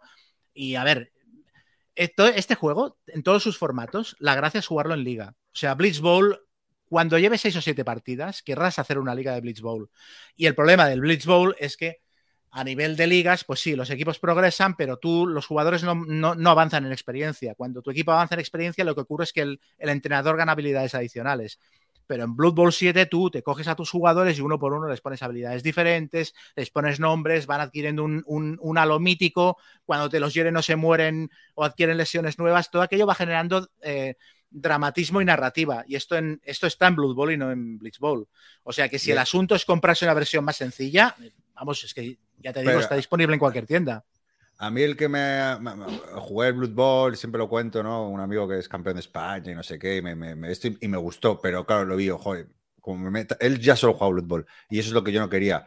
Entonces, este Blood Bowl 7, que no lo estoy encontrando en la GG, eh, eh, o sea, me refiero, lo puedes jugar como un juego normal y no, yo lo que no quiero es engancharme, o, sea, o, sea, o que sea necesario ligas para poder jugarlo, para una partida casual cuando te apetezca jugarlo, eso es a lo que voy. Sí, claro que puedes. Sí, claro ¿no? Puedes. Y, bueno, igual que el fútbol, imagino, pero el fútbol claro. sí que es verdad que es más largo, que es, es, o sea, es más difícil de, de que O sea, el Blitz Ball ¿no? te quita tranquilamente una hora de juego. Ay, el Blitz Bowl. Bueno, el Blitz el, Bowl te quita, te quita una hora y media, pero el Blood Bowl 7 te quita, te quita, una hora de juego tranquilamente. Y las sensaciones son las mismas, porque es que es, está mucho más elaborado. Ah, el Blitz Bowl no deja de tener un punto muy aleatorio, muy caótico, que hay gente a la que le raya. A mí me parece muy divertido, pero claro, tampoco te puedes enfadar cuando pierdes, porque de repente es eso, aparecen tres balones en el campo o las zonas de anotación cambian de lugar pues, pues, bueno, pues es una cosa que no controlas, ¿no? Y en Blood Bowl 7 puedes hacer las típicas jugadas súper estudiadas de placo a este, me desmarco, hago un pase, no sé qué. O sea, es mucho mejor juego. Entonces, sinceramente, si la bronca es, es que no se puede encontrar aquí el Blitz Bowl, pues compraos el Blood Bowl 7, que mola más. Has picado, ¿eh? Con este. Con el Blitz Bowl, que es sencillo de conseguir. Exacto. No. no con, con, los dos. Pero cuando ha dicho luego el 7 ya, pues bueno, pues ya, pues si es más corto pero, el 7 y más chicha. A ver, el Blood Bowl es muy gracioso como juego individual, pero realmente el Blood Bowl, este tipo de juegos, lo que están pensados es para hacer ligas, que es donde le sacas el juego, ¿eh? Así que sí. piénsatelo antes de comprártelo, Gonzalo, porque yo creo que no es lo que tú esperas. No. Sí, sí, por eso no, no, nunca le he dado cancha, pero claro, has dicho el Blitz Bowl y va, ah, pues mira, para jugar una partida eh, corta con, oye, con, que es chulo el juego y tal, perfecto.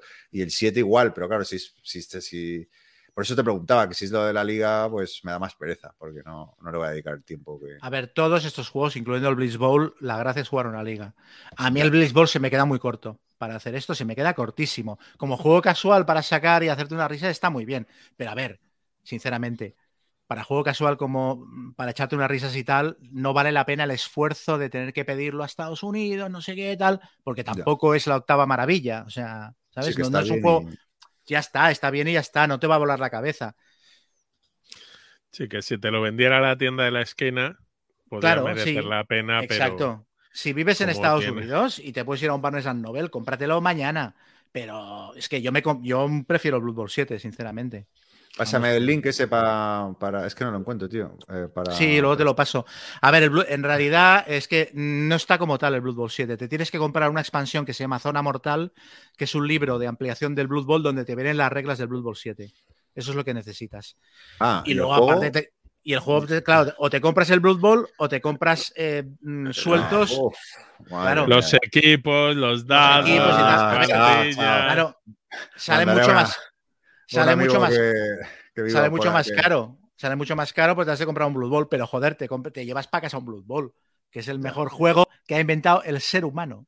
Joder, te tengo que presentar a mi colega a Chemita, que, aquí lo conoce.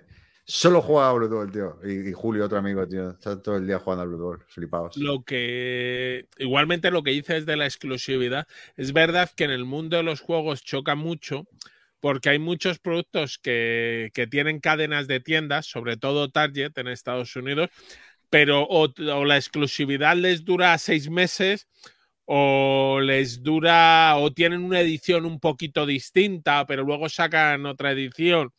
Entonces, por eso yo creo que aquí choca mucho, porque en el mundo de los juegos no estamos acostumbrados a ediciones de este tipo, comerciales con, con cadenas grandes, pero bueno. Pero precisamente supongo que es un, es un trato que a las dos empresas les viene bien. A Games Workshop no le hace daño no vender el Blitzball porque ya están vendiendo el otro juego. Y claro, Barnes Novel lo que quiere es que vayas a sus tiendas a comprártelo, claro. Que, mm. que pases por allí. Ya está, es que no. Saluda y cómprate, ya que estás por aquí, a ver si te llevas algún libro. Pero, pero que no me parece, no me parece un elemento de negativo de por sí que haya productos que sean exclusivos de cadenas de tiendas. Es que esto pasa con los libros, con la música, con todo. Ya, pero bueno, en el mercado de los juegos no nos lo habían hecho mucho antes, entonces no estamos acostumbrados. Y casi todo lo que quieres se puede conseguir y este, vamos, es eso, es de los complicados y de los que por vías alternativas sale muy caro, porque va tu amigo, te tiene que hacer un envío desde Estados Unidos, aquí hmm. cuando, que es caro, al hacerlo un particular es muy caro, y claro, cuando llega aquí el del funcionario de aduanas te dice y hay que mm. pagar el IVA de estas cosas y el IVA del envío. sí, mira, el, el, Watergate que hemos sacado la segunda edición con la portada blanca era, era la portada del Barnes and Novels y hablé con la editorial y dije, oye, ¿podemos usar ese?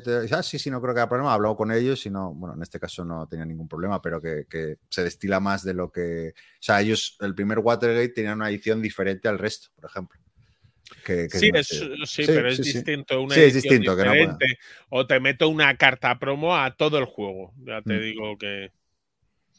Pero bueno.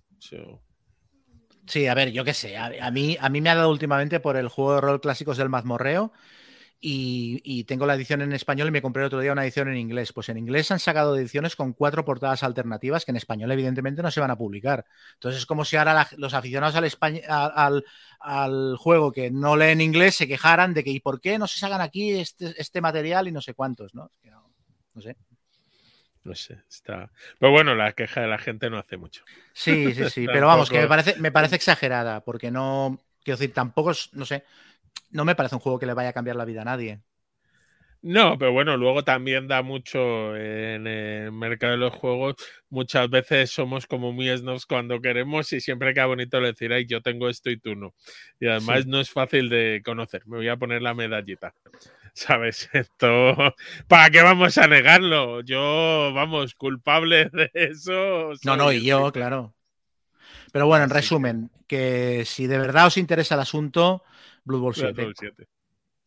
Muy bien. Pues vale. Pues nada, Guille, te toca a ti. Pues a ver, yo voy a hablar de un juego de comercio ahí en eh, por la ruta de la seda, muy místico. El juego se llama MERV, MRV, es de Heart of the Sea Road. Muy bonito, con unos tonos pastel. Seguro que a ti la portada te gustó y estas cosas. el juego, la edición, bueno, eh, es un juego de Fabio Lopiano, ¿vale? Que venía a hacer un par de juegos, el Kalimala y el Ragusa, creo que este era su tercer juego, eh, y que lo saca la edición, lo saca Osprey Games, y que en español debería salir en este mes, creo, la edición de Maldito. Bueno, en este mes, en octubre del 2021. Puede que se retrase, porque como está todo un poco loco, pero parece que no. El juego es un juego de 1 a 4 jugadores, aunque en mi opinión de 1, 2 mm, no, no son tan recomendables y como realmente brilla yo creo es con 4. Es un juego para 4 puesto muy... Eh, en el juego lo que vamos a hacer es básicamente el juego va a durar 3 años. En cada año nos vamos... Eh, el tablero tiene una zona de los setas que forma una cuadrícula de 5x5 y en la casilla central es especial, pero las otras 24 casillas eh, se colocan unos edificios. Eh, nos vamos a ir moviendo por los laterales, entonces digamos que en cada trimestre haremos una acción por uno de los dos lados que pueda afectar a un edificio de cada una de las cinco columnas o cinco filas, según el momento en el que estemos.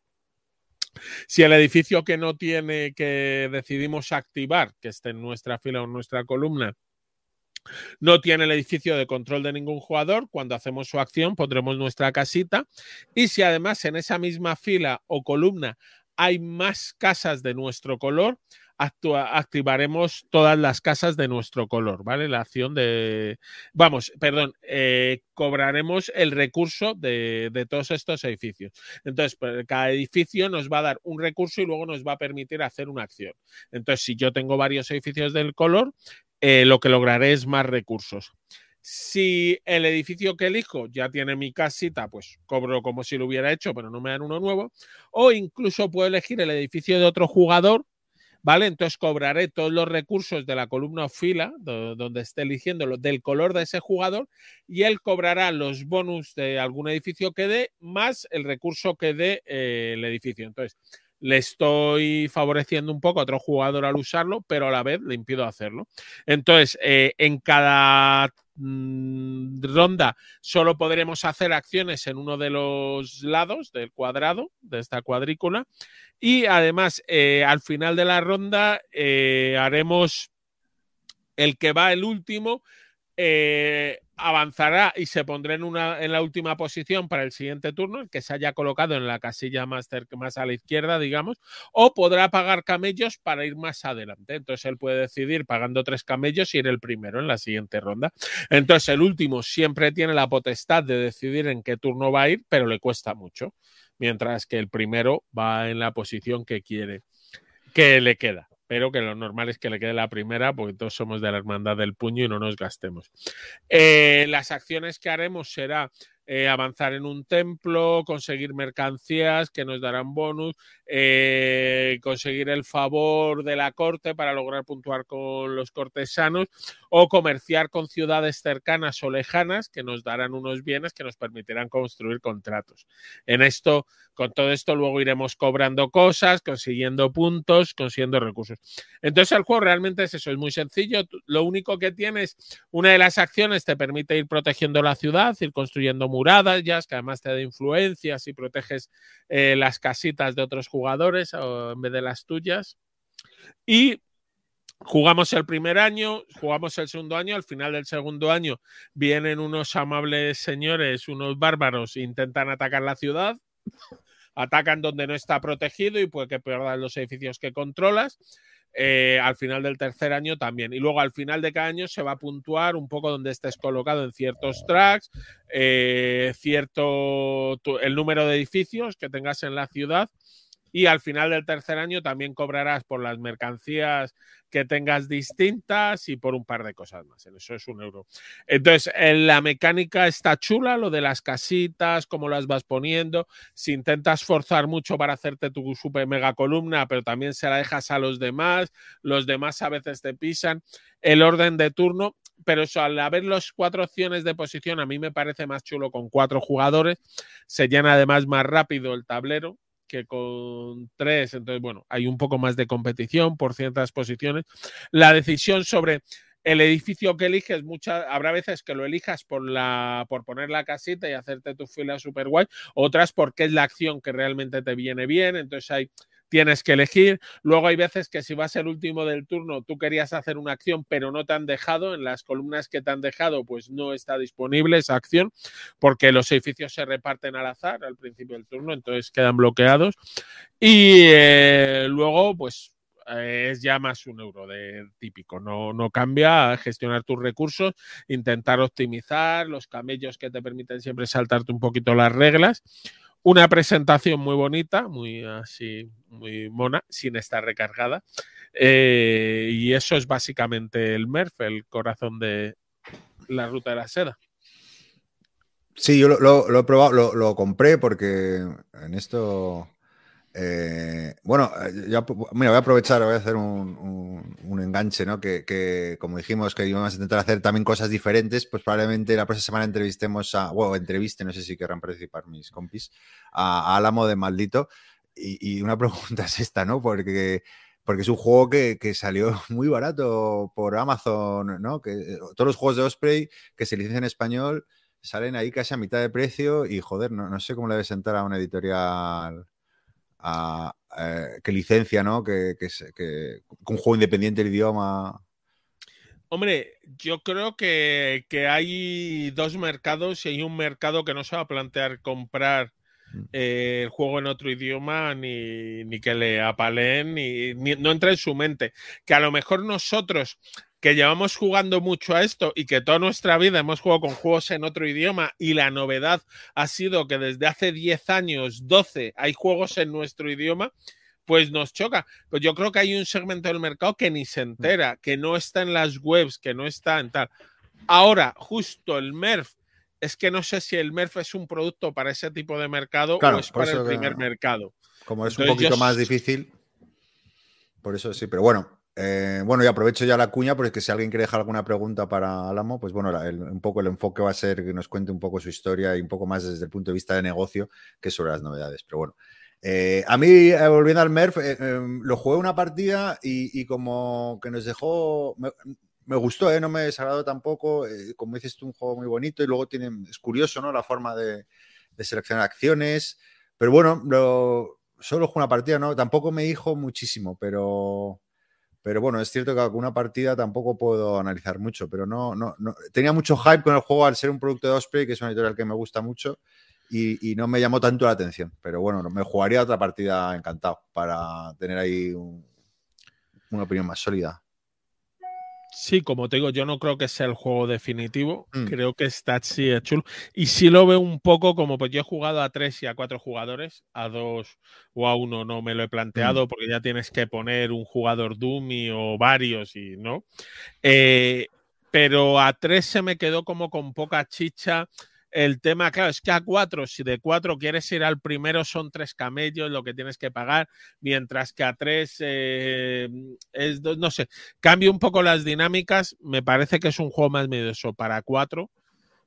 Y. Yo lo juego a tres, ahora que lo dices, y, puede ser, puede ser. Sí que está todo más peleado.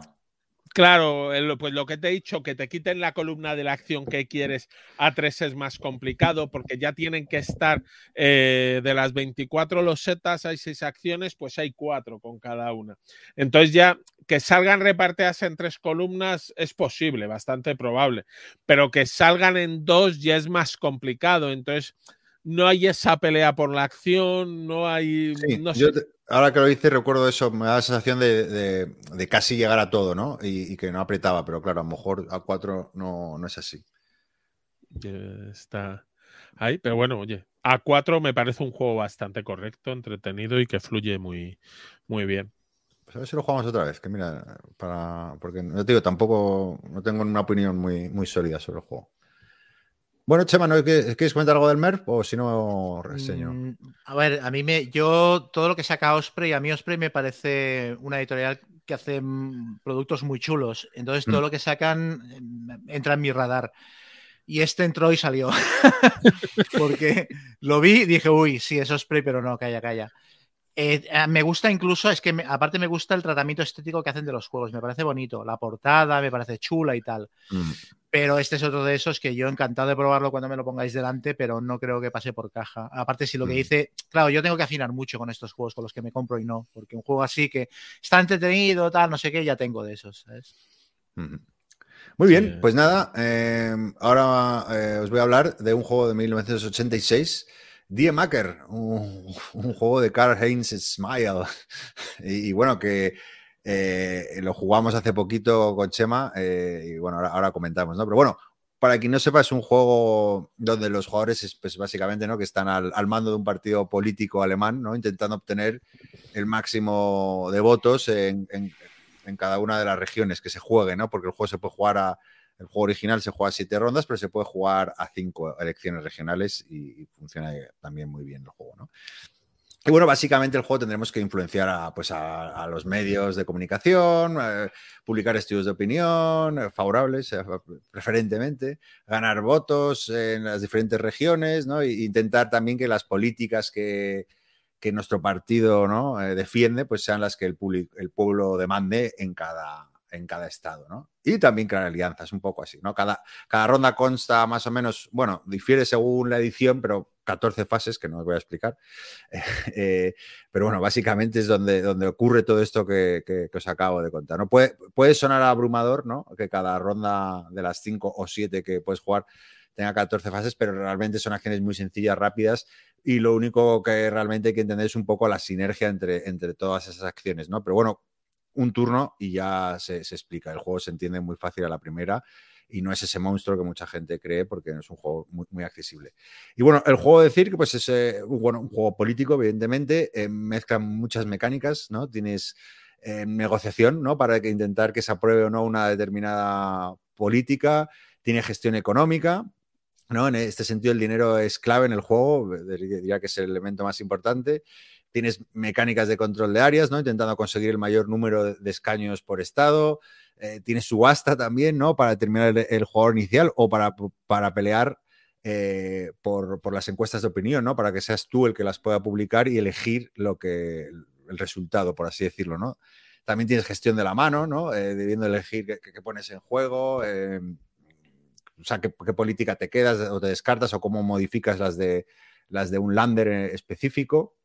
Y bueno, y, y también tiene mucha, mucha estrategia, ¿no? Pues eh, con el uso de, las cartas de gabinete, con las alianzas que, uno quiere hacer.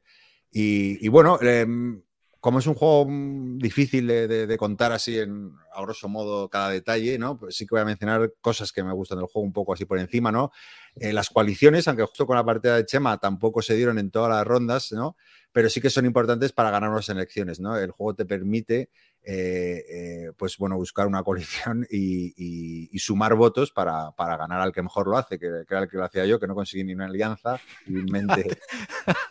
A ti te hicieron un cordón sanitario. Un cordón sanitario y, la única elección que podía ganar no, era ni esa, ¿no? Y, bueno, que es, uno, es, uno, de los elementos, yo creo, ¿no? más divertidos del juego, ¿no? El, hacer una coalición y fastidiar a otro, ¿no? Y, sí que es verdad que el que no las consigue, eh, pues puede quedarse descolgado, ¿no? Y, bueno, básicamente para poder hacerla también ¿no? tienes que tener políticas coincidentes con, el partido con el que vas a coalicionar, ¿no? Eso pues, tiene, tiene sentido, ¿no?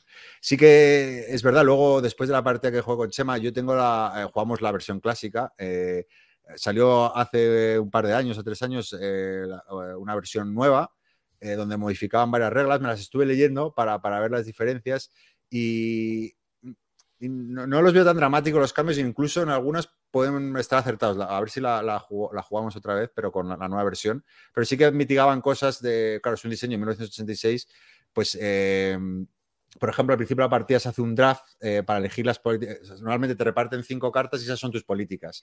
Pues eh, no, aquí haces un draft que se va pasando, entonces pues ser un poco más estratégico. Además te tienes que tener eh, coges como nueve cartas y, y, tienes que coger cinco diferentes, con lo cual se va a dar más igualdad o mm. no, pero vamos, que, eso está, está mejor pensado, creo.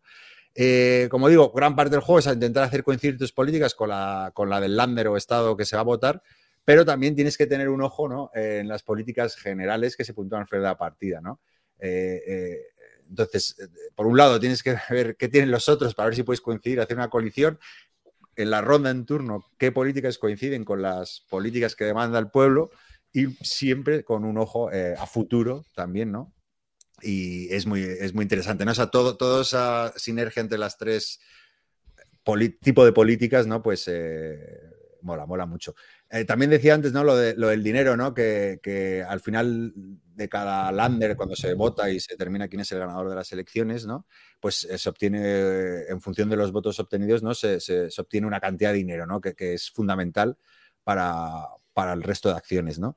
Eh, y luego, pues tiene una cosa muy cachonda. Bueno, el dinero lo utilizas para, todo, ¿no? Para pujar por las encuestas de opinión, por eh, comprar el favor de los medios de comunicación, en fin. Eh, y lo bueno es que si, si como en mi caso, no, no, ganas ninguna elección, pues puedes sobornar, puedes jugar una carta de soborno y te dan dinerito y te quitan algún puntito, pero bueno, lo que te permite es no quedarte descolgado de la partida, ¿no? Y poder seguir dando, dando bulla.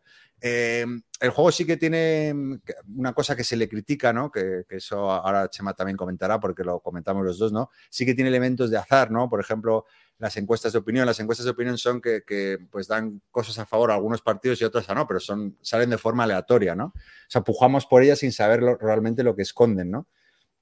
Y, puede que tú pujes un pastón por ellas y a lo mejor no, no, no, te venga tan bien. Bueno, siempre viene bien porque siempre puedes fastidiar a otros, ¿no? Pero no te viene bien a ti como, como partido, ¿no?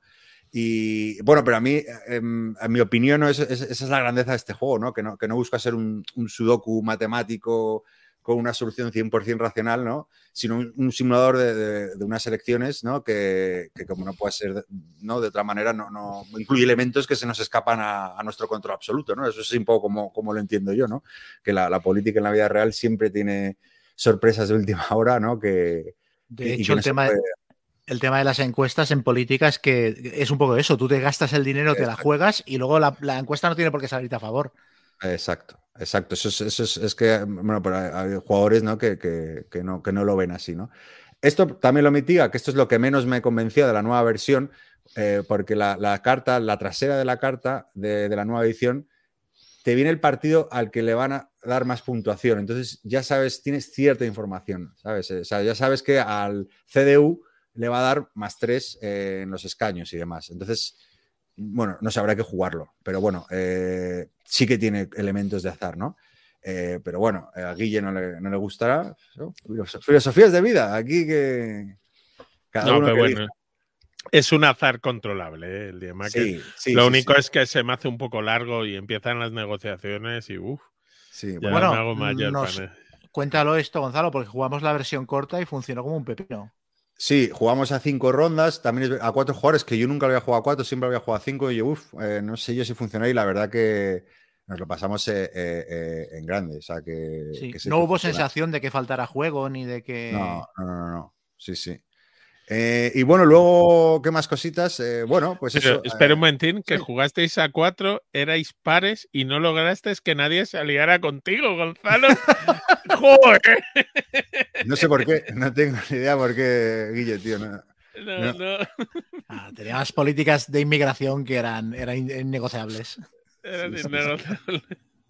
Bueno, y un poco así, para no alargarme tampoco mucho, ¿no? Pues eh, a mí es un juego eh, que está en mi top 10 de siempre, seguro, ¿no? Tiene, tiene una tensión narrativa, ¿no? Que, que, que yo que sé, que ya le gustan a muchas series de, Netflix de, hoy en día, ¿no? Que es, creo que son de los juegos, de los pocos juegos, ¿no? Que logran ese clímax, ¿no? De, de, absoluta inmersión eh, eh, y que es pura diversión. A mí es que me, me, me, me divierte muchísimo, ¿no? Creo, me atrevería a decir que con el Twilight Struggle, ¿sabes? De los pocos juegos que me, que me genera esa, esa, sensación de estar ahí metidísimo, de, de que, oye, ahora esto y ahora lo otro, y ahora le como la oreja este al otro, ¿no?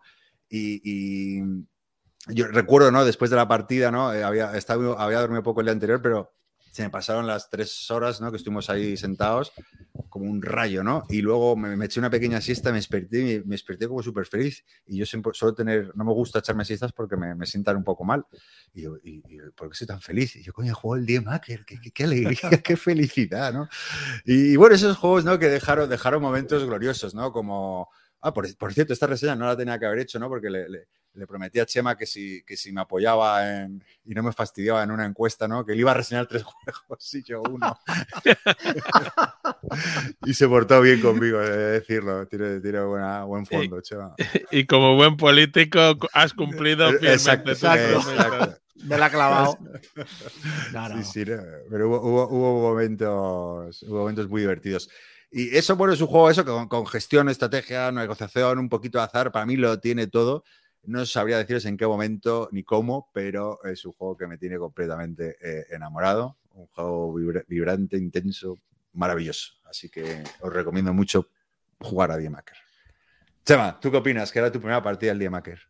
Ah, yo flipé. A mí me pareció. Bueno, a ver, yo pasó la, la, la prueba del esputo, que, que, es cuando yo estoy bebiendo y, y, escupo la bebida de un ataque de risa, es que el juego funciona. Y me, hubo un momento que me pasó que de hecho estuve a punto de mojar las cartas y todo, porque es que no sé qué le soltaste a uno, le hiciste, le pegaste un navajazo a uno, o sea, ah, que no, te, iban era, a, era, te, iban a, fastidiar a ti, conseguiste que el otro cambiara de, de idea y, y, fastidiar a otro jugador, y ahí, ahí detoné.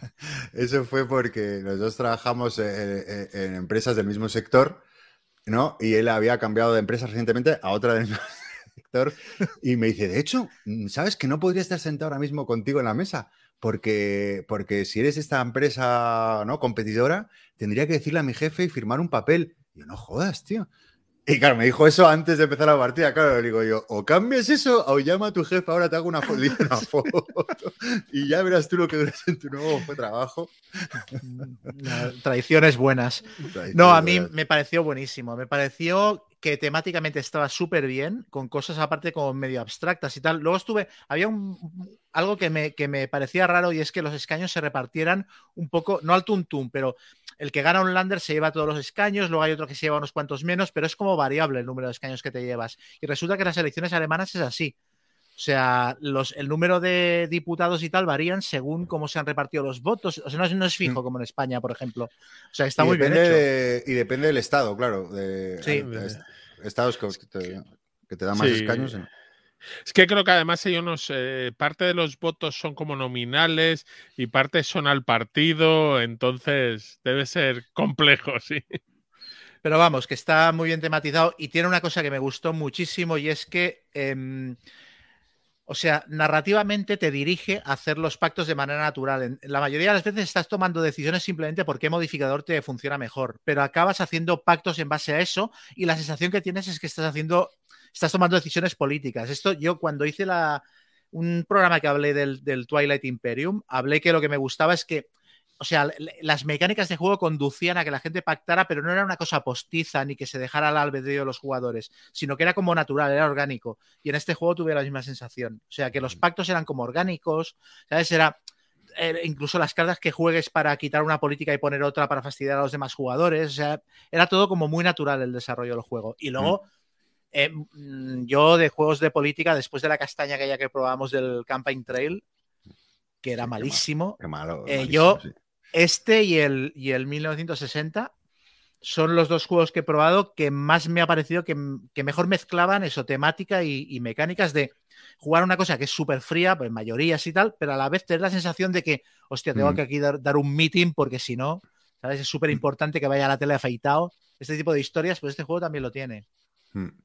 Sí que hay, por, por, por poner algún pero, eh, bueno, yo, le tengo un 10 en la BGG, que es de los pocos que tengo inamovible, como el granito, pero sí que es verdad que, que, lo he comentado, que eso lo solucionaba la nueva versión, que al principio de la partida ¿no? te, dan una mano de cartas, que son tus políticas, tú pones boca arriba 5 y luego en tu turno vas a poder cambiar una de tu mano por una que ya esté. Pero sí que es verdad que te puede dejar poco margen de maniobra, como no se den las cosas, a mí me pasó en las primeras rondas, ¿no? Que ni las políticas generales ni las de cada lander coincidían con, para nada con las que tenía yo. Entonces sí que puede condicionar un poco, ¿no? Entonces sí que el, el, el nuevo DMaker lo que te ofrece, aparte de hacer un draft al principio de la partida, que ya, ya vas a estar viendo las políticas generales, entonces vas a querer elegir lo que, ¿no? algo por lo menos que coincida, también te permite cambiar con, no con tu mano, sino con el tablero principal, que había unas políticas, que, entonces tú puedes cambiar de ahí para que coincida con el este. Pero bueno, mm. por ponerle algún pero, que sí que es verdad que, que, que que según si se te da muy mal la distribución de cartas, se te puede. Sí, bueno, luego tiene el azar de que según los landers que salgan y los puntos que valgan, pues puede marcar mogollón la partida, ¿no? Pero también es verdad que como lo jugamos a cinco rondas y lo juegas a siete, porque ya en las últimas rondas, claro, ya tienes margen de maniobra y dices, vale, en estos tres primeros landers no coincide nada, pues me voy a centrar en los siguientes, en las elecciones a futuro, ¿no?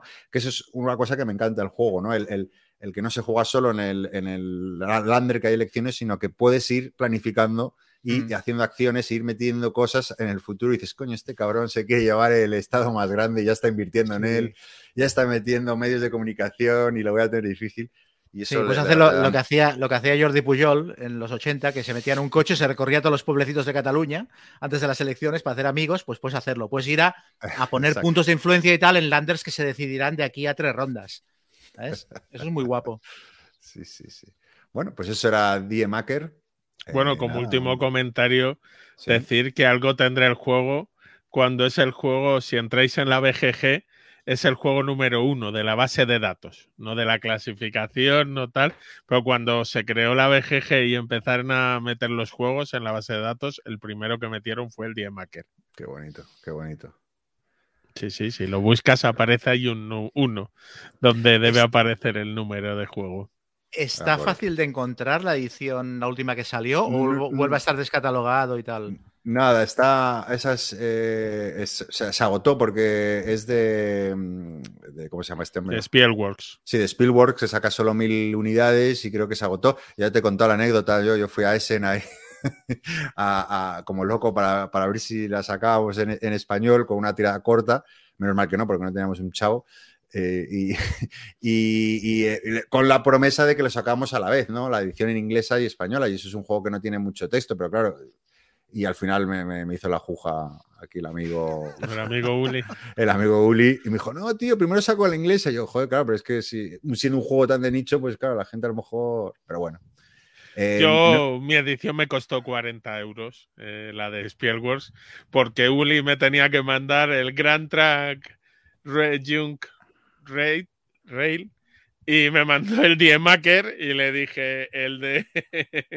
ya te lo "Mm, quedaste. Tío, te... que esto no es lo que yo había pedido. Ah, pues espera, que te mando una que recoja este, te mando el otro, tal cual.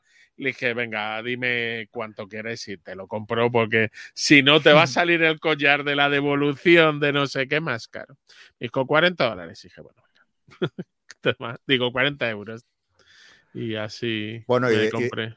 Decir de la, la- la nueva versión, tiene se, se puede jugar tener más rondas, pero se juega a 4 en vez de a 5, ¿no? Porque, eh, bueno, o sea, también era una versión un poco más reducida y demás. Entonces, bueno, supongo que a mucha gente no le, no le- no le ha gustado. Y luego hay mucha polémica porque es un juego que cambia cositas mm, estéticas, sea, me refiero, no son muy importantes, pero sí que tienen más cambios. Entonces, la gente decían que este juego tenía que tener una página propia en la BGG. Entonces, eh, eh, está mezclado el clásico con, Con el nuevo. con el nuevo. Pero bueno, estoy viendo aquí y sí que tienes.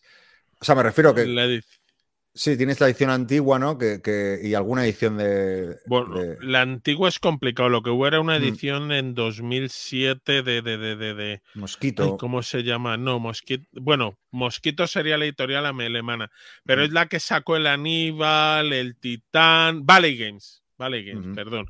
Y a lo mejor esa es eh, más sencilla de encontrar. O sea, la que es pésima es la primera de todas, creo que dicen, ¿no? La primera, primerísima. Pero luego hay Sí. dos que son muy similares. Lo vas a que hay una que es en alemán y otra de tal, pero bueno, las reglas están en internet y tal. Gráficamente es la obra de un loco, ¿eh? O sea, gráficamente el juego es, es o sea, eso es un horror. es tan Sí, sí. feo que te acaba pareciendo bonito. Pero vamos, que Chema, que si te hace mucha ilusión tener un Maker, yo te puedo vender mi edición. Porque yo es que también tengo, ¿eh? La de Valley Games. Sí, por- Así será fácil eh, encontrar. Bueno, y decir que el autor. Eh, también es, eh, bueno, el, San Petersburgo, ¿no? Yo creo que es su segundo juego así más conocido, ¿no? El Kargen Smile. Eh, pero el San Petersburgo lo he hecho con varios.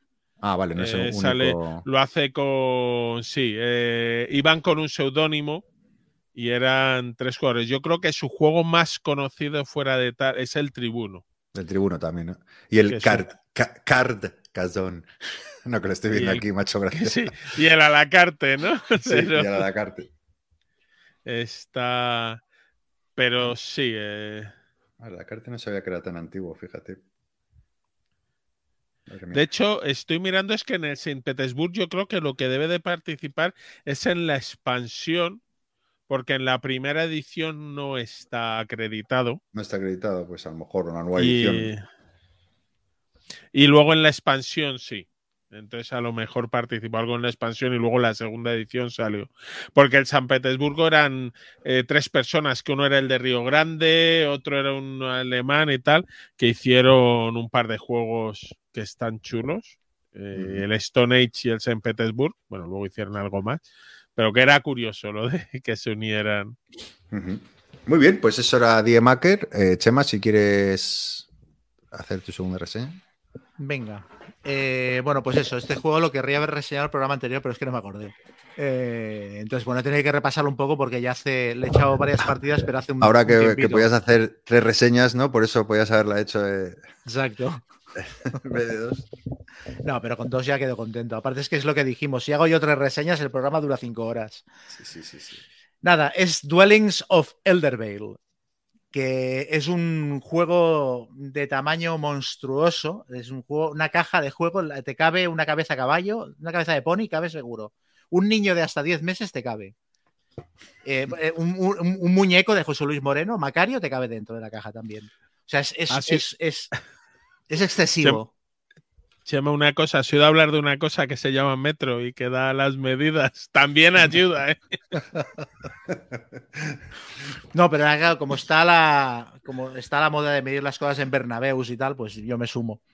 Eh, nada, pues es un juego muy grande. Cuando lo ves con la caja, dices, aquí van a sobrar muchas cosas, o sea que está como em, deluxificado porque sí y, luego no es, yo creo que no es tanto, es una de las críticas que se hacen al juego y a mí no me lo parece tanto.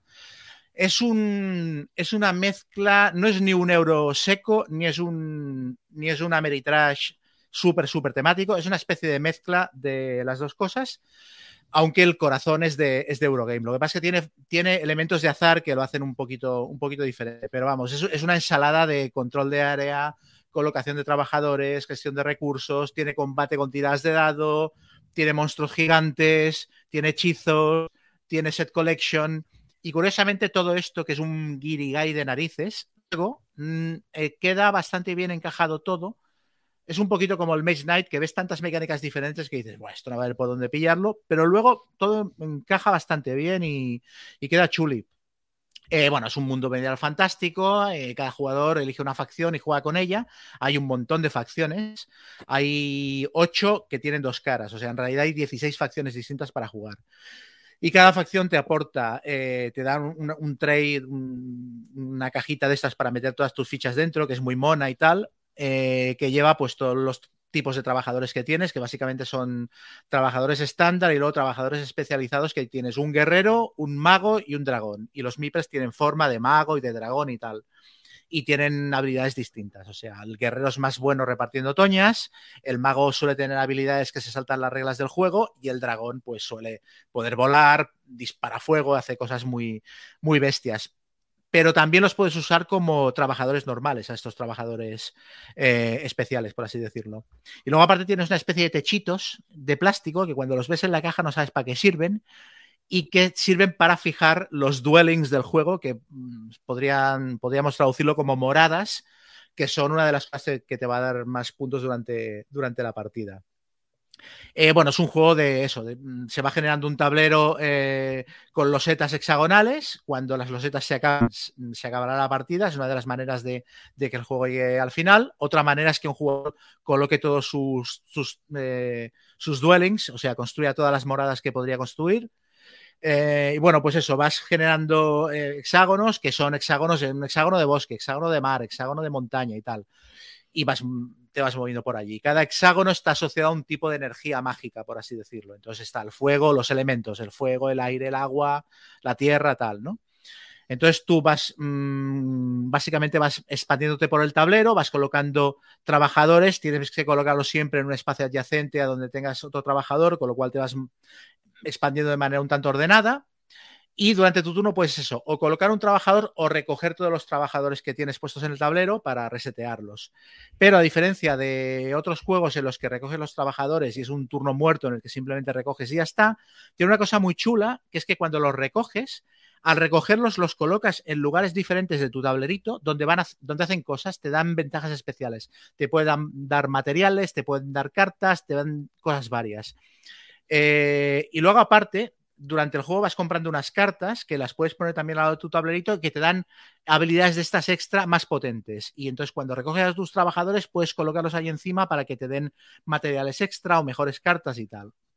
Eh, luego aparte tiene un sistema de combate que es muy sencillo mm, y que tiene una cosa chula que es que los demás jugadores pueden participar tú para em, cuando, entras en una, en una loseta en la que hay un jugador del otro, otro jugador, tiene una loseta suya, tienes que pegarte. Y entonces cuando te pegas, tiras un número de dados iguales a, a, los MIPES que tengas en esa loseta, más los, las moradas que tengas adyacentes, y los jugadores que hay adyacentes también pueden sumarse al combate y dar dados a uno u otro bando. Entonces, bueno, tiras, tiras los dados de combate y entonces gana el que saque el dado más alto. Y una cosa bastante chula es que si los dos dados más altos empatan, se mira el siguiente dado más alto. Y si los dos segundos dados más alto empatan, se mira el tercero. Y así hasta que uno de los dos jugadores gana y elimina al otro. Está bien porque el combate eh, hecha al, contrario de la loseta por la que te estás pegando, pero no es desastroso el combate, no lo, no lo manda a la mierda. Los meeples que mueran van a una zona, una especie de inframundo, pero al final del turno los podrá recuperar. Y luego, aparte, el perdedor por cada Mipel que le muera ganará una, espada, que es un tipo de material que te sirve para hacer cosas, pero que también lo puedes gastar en los combates para tirar dados adicionales. Entonces tiene un factor de compensación muy elegante que hace que el que pierde un combate no se vaya a la mierda, o sea, se quede en desventaja, pero de alguna manera gane cosas a largo plazo que pueda, que pueda seguir utilizando. Eh, luego, aparte, tiene un tablero secundario de, con un marcador de los, de los diferentes eh, tipos de energía, el fuego, el agua, el aire y tal y cual. Entonces, a medida que vas juntando cartas de cierto tipo, construyendo moradas por el tablero y tal, vas subiendo en el track de energía de, ese tipo, ¿no? Entonces tienes varios tracks de energía. Y los tracks de energía son muy importantes porque al final de la partida son lo que te va a dar más puntos de victoria, porque un montón de las cosas que tengas, las moradas, las cartas, etcétera, las vas a multiplicar por el, el nivel de energía eh, que tengas en el tipo de energía asociado. O sea, las, moradas que tengas en lugares de energía de fuego los vas a multiplicar por los puntos de energía de fuego que tengas en el contador, etcétera, ¿no? Entonces, em, en el juego te lo explican al principio que para ganar la partida, entre un 20 y un 40% de los puntos de victoria que hagas los vas a hacer durante la partida y el resto, o sea, entre un 60 y un 80 los vas a hacer al final de la partida multiplicando por lo que tengas en el, en el track de energía. Y luego, aparte de esto, puedes ir a un montón de cosas. Puedes ir a acumular hechizos, hay unas cartas de objetivos secretos que cuando las cumples te dan más puntos. O sea, tienes un montón de vías eh, por, las que, por las que avanzar, lo cual lo hace, lo hace muy goloso, ¿no? Eh, y luego tiene monstruos gigantes que aparecen cuando se, cuando se liberan algunas losetas y cuando pasan ciertas cosas en el juego. Aparecen monstruos gigantes que son unos, unos mondongos de plástico enormes que tienen habilidades especiales y tal, y que van pegándose con los jugadores hasta que alguien va, les mete una hostia y los elimina. Y el sistema de combate es tan azaroso que puede darse la situación en la que tú vayas con un pichilla a pegarte con un monstruo gigante y le ganas el combate y te forres, ¿no? Esto es bastante guapo. Eh, y nada, eh, a mí me parece un, sin extenderme más en reglas, porque es un juego bastante complejo y no vale la pena, es un Eurogame con, un, con elementos de chúpate esa y con elementos de azar muy chulos, que a mí me parece que es una mezcla muy guapa entre eso, entre juego Eurogame y juego con una temática bastante bien implementada. Eh, sobreproducción. La gente se ha quejado de que el juego tiene sobreproducción. Y mirando la caja y desplegando los componentes, parece que no hay duda de que está sobreproducido. Los MIPES tienen forma, el MIPEL de dragón tiene forma de dragón, el MIPEL de guerrero tiene forma de guerrero, todo el mundo tiene eh, esos separadores de plástico para ponerlo todo ordenado, las cartas tienen separadores de plástico, los contadores también, etcétera. Pero he de decir que a mí me parece uno de los juegos que combina mejor eh, los componentes con lo que el juego necesitaba, porque es un juego que ocupa un montón de mesa, que si lo tuvieras que desplegar a la buena de Dios, eh, es que sería un infierno y acabarías por no sacarlo nunca a la mesa, porque te daría mucha pereza. Y con los, con los trays de plástico está todo perfectamente ordenado, se despliega en 10 minutos, se recoge en 15 minutos, no te pierdes en ningún momento y hay un montón de información que la ves de primeras a la mínima. O sea que me parece que sí, es un juego, es un producto caro, pero me parece que está súper justificado que esté presentado así, porque creo que un juego, he leído algún comentario en Twitter de, hombre, podría ser una versión más pequeña, con menos con menos lujo en los componentes, ya digo, a mí me parece que me parece que sería un, te acabaría ocupando la misma mesa y sería un infierno de despliegue. ¿Pero es un juego de Kickstarter? Es un juego de Kickstarter, pero creo que se llegó a vender en tiendas, pero con muy poquitas copias. Esto Guille lo sabrá mejor. Sí, vendieron algunas de Kickstarter, pero luego el juego es peculiar porque en efecto la caja que comenta Chema, sobre todo lo que es, es muy alta, que es del doble que a lo mejor la caja que una de Catán de 16,8 centímetros de, de lado. Y si te comprabas la versión retail, no te venían la mitad de las cosas, pero era la misma caja y te la rellenaban con gomas espumas de estas. Entonces tú abrías una caja, empezabas a sacar ahí y la mitad de la caja era relleno, porque no era, era la edición retail. Nah, que queda peculiar. Y luego lo, que sí que tiene, lo que sí que tiene absurdo, esto es lo único que reconozco que es, es, ridículo. Los monstruos te los puedes comprar, son, los monstruos son unas miniaturas muy grandes, del tamaño, te, caben en una mano, te cabe uno nada más, son muy grandes. Te los puedes comprar versión normal o te los puedes comprar versión musical, que es que les enganchas en la peana, en la base, un cacharrito que emite sonidos y cada vez que mueves al monstruo, hace el ruido característico del monstruo. ¿Sabes aquello, aquello que hacía, ¿sabes? Lo de las ovejas que comprabas en, los, en las sí, que unías la oveja con oveja y sí, hacía, cada vez que le das la vuelta, pues lo mismo. O sea, aquí es lo mismo. Entonces el hipogrifo hace ruido de hipogrifo, la serpiente gigante también y tal. Y tienen, un, tienen una, pestañita debajo que tiene, puedes elegir entre dos tipos de sonido diferentes. Entonces cada vez que lo mueves hace un ruido el bicho. Esto sí que es, es una ridiculez máxima. Pero el resto de los componentes del juego, ya te digo, yo creo que es mucho mejor la versión de lujo que la, que la normal. Y el juego, a mí me parece sensacional. O sea, yo lo he jugado varias veces, me lo he pasado súper bien. No se me ha hecho largo ni pesado para nada y a mí estos juegos se me, acostumbran a estomagar bastante. Me he metido en la temática. Dime. ¿Reglas, reglas es, difícil? ¿Mucha explicación? ¿Cuánto dura una explicación? Eh, tiene bastantes elementos, pero la regla, a mí el reglamento me parece que está bastante bien explicado y no me parece particularmente complejo. Es que me parece que el juego está muy bien diseñado. Entonces, aunque tiene muchos elementos, lo pillas enseguida. También es verdad que te puedes especializar mucho. O sea, yo en la primera partida hubo cosas que no hice. No me preocupé. Entonces, yo fui mucho a pillar cartas de hechizo porque te dan como poderes automáticos y tal. Entonces, te puedes súper especializar para las primeras partidas hasta que pilles bien todos los elementos. Pero no me parece que sea un juego excesivamente complicado. En dos turnos lo ves, ¿eh? Curioso que el, autor eh, es también diseñador del Whistle Mountain y del Manhattan Project, del Energy Empire y, mm. no digo que no, que, pues, muy diferente, ¿no? De, estilo, ¿no? sí. se mola. Tiene una cosa muy chula a nivel de componente que se que construyes una morada, que lo puedes hacer cuando recoges tus meeples y tal, la morada la construyes cogiendo uno de los meeples que tenías en esa localización y poniéndole encima un techito de plástico que queda, pap, queda encajado y el meeple se convierte en una casita. Entonces es muy guapo porque visualmente es muy chulo y aparte te, es, lo ves enseguida porque tantos techitos te quedan, tantas eh, moradas más que puedes construir en el tablero. Pero además es que cuando construyes moradas, el meeple se queda allí. O sea, pierdes un trabajador para el resto de la partida. Entonces, claro, tienes que medir muy bien en qué momento empiezas a construir moradas porque serán menos acciones que puedes hacer el resto de los turnos, ¿no? Entonces, quiero decir que está muy bien engarzado lo que es el diseño del juego con los componentes a todos los niveles. Pues a ver si. Te iba a decir, tráetelo a Madrid un día, pero. No, es que no yo, no lo tengo. Metes la ropa y todo. Lo tienen, dos o tres, lo tienen dos o tres amigos míos, por suerte. O sea, siempre que lo quiero jugar puedo recurrir a ellos. Pero yo, a mí se me escapó. Si lo pillara, me lo compraba. O sea, para mí este es un juegazo. O sea, leí una crítica que me gustó mucho que decía, dice, es como si eh, el diseñador hubiera cogido un Eurogame y una Ameritrash, los hubiera sentado en una mesa y los hubiera obligado a hacerse amigos. Pues es, o sea, es un poco esta sensación. Pinta bien. Muy bien, Guille, pues cierra el programa. Pues venga, yo voy a hablar de un juego de un autor desconocido.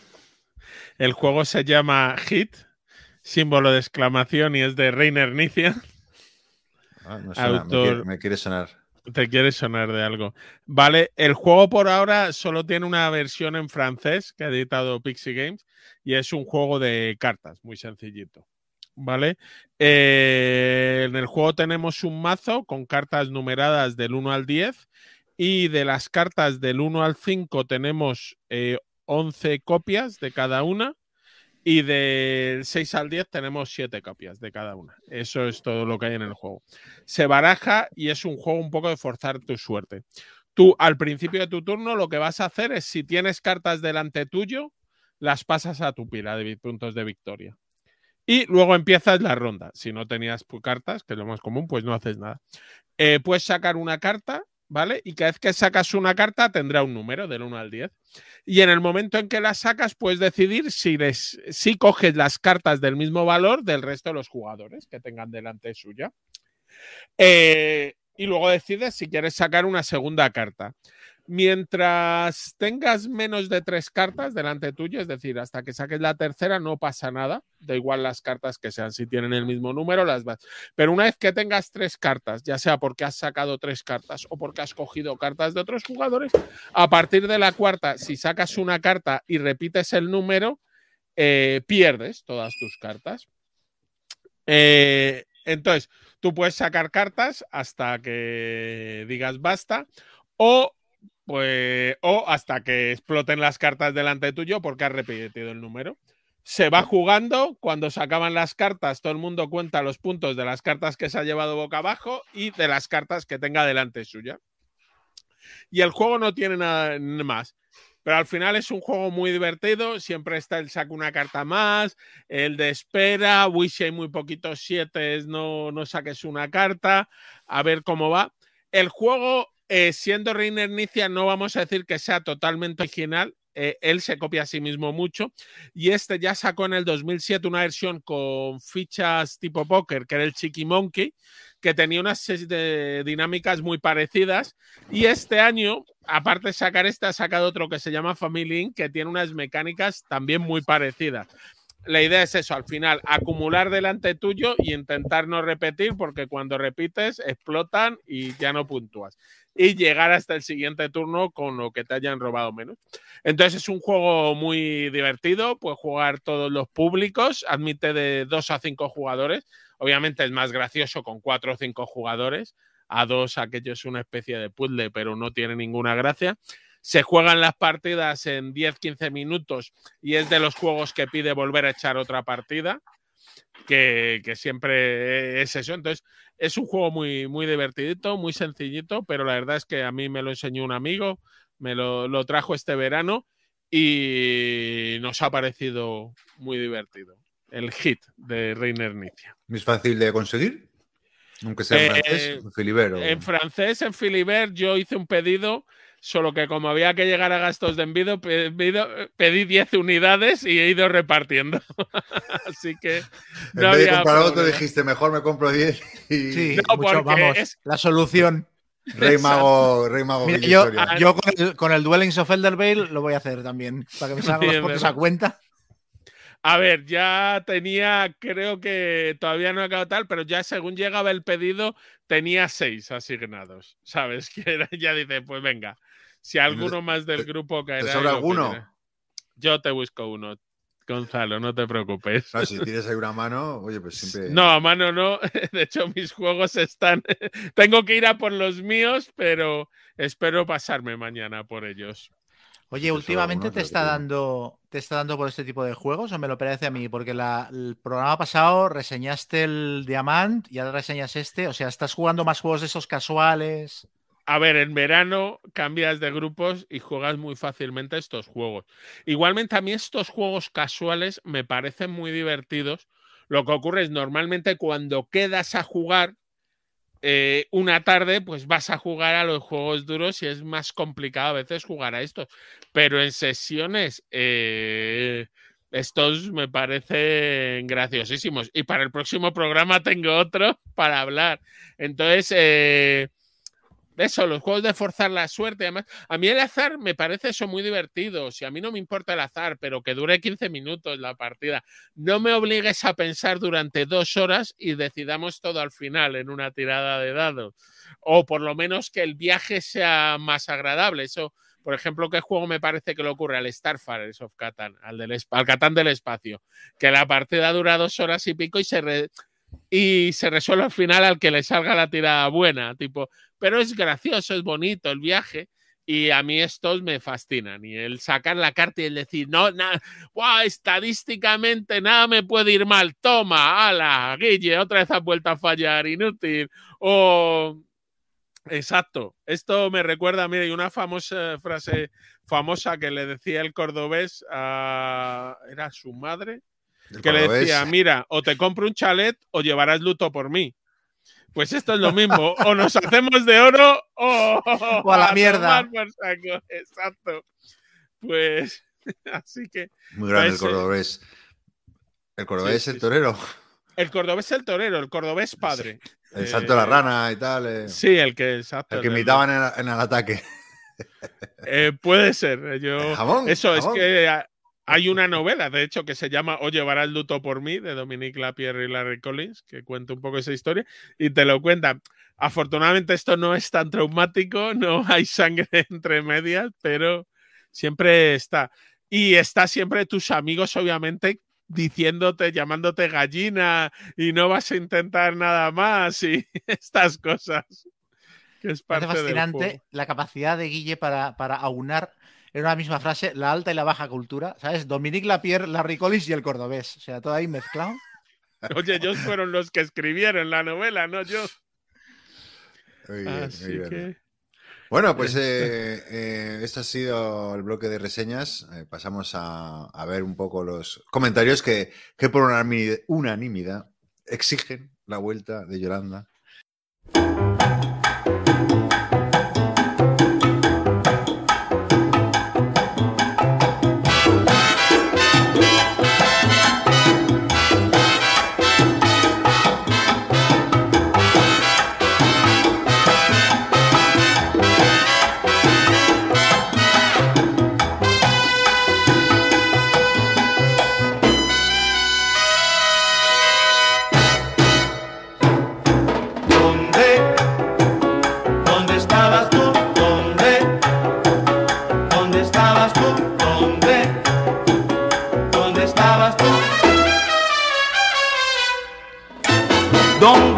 Estabas, José Inés? Que ayer fui a buscarte, no te hallé, te llevaste los cueros, el quinto y el tres. Si me estás escuchando, culpa deja de trabajar hasta altas horas de madrugada. Vuelve ya. Que, que el público te reclama. Pero bueno, vamos a leer. Aquí Pedrote nos dice, ¿cómo que sin Joel? ¿Ahora vais a ser un podcast normal? que me ha hecho gracia. Eh, bueno, hay muchos comentarios ¿no? que, que os pedimos ahí que, que animemos. Oye, anunciar que no es que no vaya a volver nunca. En principio sí que va a volver. Lo que pasa es que ahora está eh, con un cambio de trabajo, bueno, y está hasta arriba de curro. Y, entonces no, ha jugado y nada, pero hombre, supongo que, volverá al redil. Ahora que empieza el invierno y que. Yo le haría volver cuando vuelva, haría un programa de estos especiales de, de retrospectivos, que siempre cuando le preguntamos, ¿tú qué estabas haciendo en esa época? No, yo también jugaba. Cuando vuelva, como homenaje, le hacemos un- una de estas. Sí. Luego. Bueno, un anónimo dice que el Dominant Species que no le parece tan atractivo. eh, y bueno, pregunta si el Napoleonix puede ser divertido en solitario. ¿Cuál? El Napoleonix, no sé. el yo es Command que- and Colors, supongo. Ah, el Command sí, sí. and Colors Napoleonics. yo es que, yo me eh, jugué, yo me jugué sí. todas las to- todas las batallas de la, de la caja básica, me las jugué yo solo dos veces. Y mirar y cómo aparte- está de la chaveta. O sea, no. apuntando no resultados y tal. A ver, no es un juego en solitario, pero se puede jugar. Si haces lo típico de jugar cada bando a, a- a tu mejor habilidad y aparte como tiene el punto de que eh, mm, puedes coger las cartas de un bando, mantener las otras boca abajo y no mirarlas, pues tienes un poquito de, eh, ¿sabes? Recuerda un poco lo, que es el juego original, pero no es Pero- un juego en solitario. Claro, eso es que yo creo que, a que- a, mí me gustan los solitarios, ¿eh? pero creo que, que a la gente se le da un poco la perspectiva, ¿no? Es un, un juego de enfrentamiento. Lo divertido es enfrentarte con alguien, Claro. no contigo mismo. Pero bueno, Pero, pero a ver, el mundo del. Wargame, el mundo del Wargame No, está no. lleno de gente que juega juegos a dos jugadores en solitario. Squad Leader es un juego que se juega, se juega mucho en solitario. Los juegos que tienen poca información oculta eh, se prestan muy bien. Sí, eso lo he descubierto, me, ha sorprendido. Pero me parece raro, ¿no? Porque hay juegos solitarios ya, ¿no? Porque se puede, digo, expresamente solitarios. Pero bueno, oye, claro, cada uno es libre. Sí, pero yo creo que. Command and Colors es de los que más se aleja eh, de- Mm. del solitario. Que tiene muchas tiradas, tiene muy, no sé, Mm. tiene las cartas, saber por dónde te mueves, no tal. Si manejas más información oculta. Yo lo, lo recomendaría poco, ¿eh? aparte que Chema sea un maestro y se lo haya jugado. No, pero era porque yo tenía muchas ganas cuando me lo compré y no tenía nadie para jugar en esa época y dije, no, No tenía amigos, no tenía amigos, qué penita. exacto, yo en general, amigos, eh. Bueno, Loro, el, el- el comentario de Manuat, que es el que más me ha gustado de todos. Buen programa, los tres mosqueteros, pero echamos de menos a nuestra D'Artagnana. Yo los representa a muchas personas que escuchamos el podcast en el sentido que, con todo el respeto, los tres mosqueteros son más extremistas. es que me ha hecho gracia que... Sí. y yo, yo la moderada. Exacto, yo la voy Que a... se, se compra el combat y lo vende sin probarlo. O sea, lo desbloquea y dice, uy, Kire, calla, calla. Pero bueno, era... era- Pero el mejor mensaje es John, los Euro- gamers medios te queremos. Sin ti solo nos quedaría Clint. Y es lo de Clint moderado. Sí, sí, sí, sí. Eh, bueno, luego Pablo Pazo, que, mm, que bueno, que sí habla sobre lo que hablamos un poco de la crisis de producción de transporte. Y que bueno, que será inevitable que algunas editoriales terminen desapareciendo, o lo que decía Guille, que con todo Tino, o algunas grandes que tienen una estructura más difícil de soportar si no entra dinerito. O sea que en eso estoy de acuerdo. El otro día, no me acuerdo si lo leí o lo escuché, eh, que una de las pocas cosas buenas que puede traer esta situación es que vamos a volver a cajas más pequeñas, porque claro, con la incertidumbre sobre los transportes y tal, eh, a las empresas les, saldrá más a cuenta asegurarse de que más juegos quepan en un, en un container y en un barco a hacer mega cajas. Entonces, a lo mejor el, aire en las cajas se reduce porque se ven obligadas a hacer cajas de tamaño más ajustado. Para reducir costes y para poder meter más juegos en, en un mismo pedido. Luego, otro anónimo, Joel vuelve, este trío necesita supervisión. Con o sin Joel necesitamos supervisión siempre. Sí. Sí, sí. Luego la abuela Fuma dice que necesitaría saber por qué se redita Blood Bowl y Spell Hulk no. ¿Por qué? se redita. El Blood Bowl y por qué el Spell Hulk no se redita. ni el de cartas. Mm, pues yo tampoco, lo, yo tampoco lo sé. Eh, lo, que yo sí le puedo decir es que el Space Hulk de cartas, el Space Hulk de Edwin, ese sí que no creo que lo vea reeditado eh, en su vida. El Space Hulk que Workshop se saque una quinta cuando edición, cuando decida que quiere hacer algo de caja, sí. lo veo más factible que. Sí. Blood, Bowl, hay que decir que al juego lo ha mantenido vivo la comunidad durante, durante no sé si una década, pero mucho tiempo que, estuvo descatalogado por Games Workshop.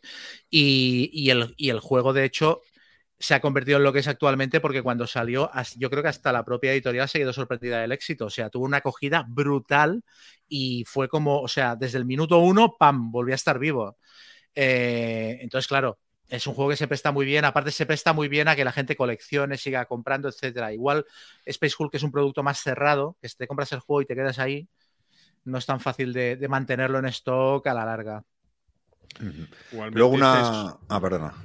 no, comentaba una década o incluso más, porque Blood Bowl tercera, que yo creo que es la última que publica, es de los 90 y la nueva de Blood Bowl fue 2016 o algo así. Es que es verdad que durante un tiempo yo creo que tenían el Living Rulebook que, que le daba cierto apoyo. sí, pero claro, lo del Living Rulebook lo que provocó fue que aparecieron un montón de empresas ajenas que vendían miniaturas, vendían estadios y toda la pesca. Y claro, todo esto, todo esto se da al cuerno ahora, porque como aparte las miniaturas oficiales son súper chulas y le cambiaron un poquito la escala a, las miniaturas, a las casillas del campo y tal, pues... Y el precio lo sacaron muy, muy, muy económico. Es que sacaron al principio los equipos a 25 euros. Que todos los de fútbol de fantasía, como eran en resina, valían el triple fácil. Luego una tal Keka Puchades, no, sé si suena, eh, dice que... No sé, no sé quién es. No sé, ¿no? Yo creo que lo alguna vez. Esto no, no leas esto. Dice, vaya manera tiene Chema justificar que siempre perdía el Keyforge con Keka. Muy típico lo de echar culpa a las cartas. Esta pareja de Chema, para quien no lo sepa. que no sé qué excusa puso de. Ah, sí, sí. sí, que a él le tocaron los dos mazos malos y a Keka los dos mazos buenos del K-Forge. Qué, bajeza.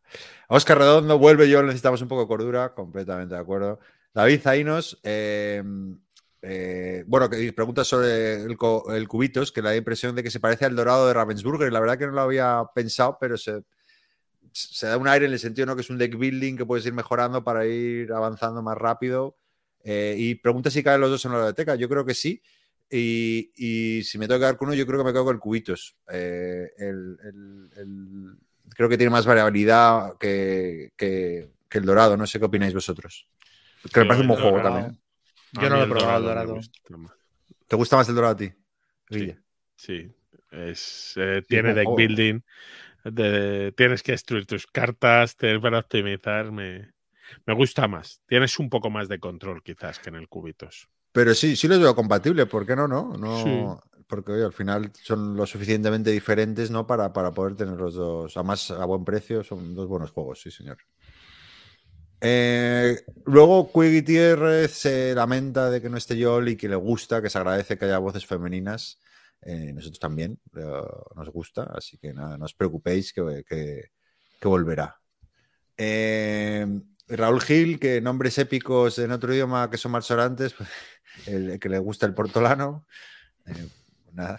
Por- Portolano es mitiquísimo. Sí, Este lo, lo- lo- lo reseñaste tú, ¿no? Chema, o lo estoy soñando? No, yo puse un, yo hice un chiste en Twitter que era hiciste fácil. Luego Prometeo dice que, que discrepa con Cubitos, que es un juego de carreras en la que la velocidad no existe. Y sí que es verdad que al principio vas lento, pero luego, claro, de eso se trata, de mejorar tus dados para ir más rápido. Pero bueno, es verdad que es una carrera que sale lentito, pero luego sprinta. De decir, eh, apunta una cosa sobre lo que has dicho del, del portolano y tal. Esta semana pasada vi un especial de Dice Tower top 10 de juegos con nombres, eh, con malos nombres, y es de lo más divertido que se ha visto hacer en mucho tiempo. O sea, había- salían cosas buenísimas.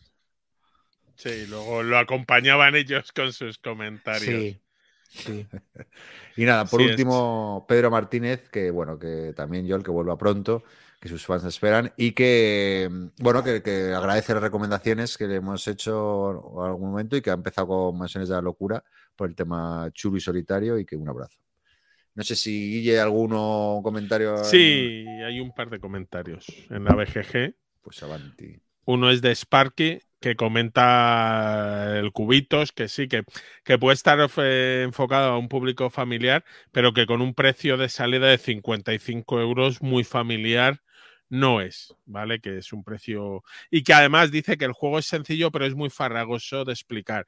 Es verdad Sí, que la primera es verdad. explicación con todas las cartas y cómo combinan es... Y la forma de, de Sí, lo de los pasar los dados, lo de avanzar los dados por tu tablerito de un lado al otro, a- Sí. hasta que no lo Y- entiendes, es un follón. Y te cuesta así pillarlo, eso es verdad. Bueno, el precio no lo sé. O sea, anda que no hay juegos familiares, ¿no? Mm, con- Por ese precio, eso no lo entiendo mucho, pero bueno.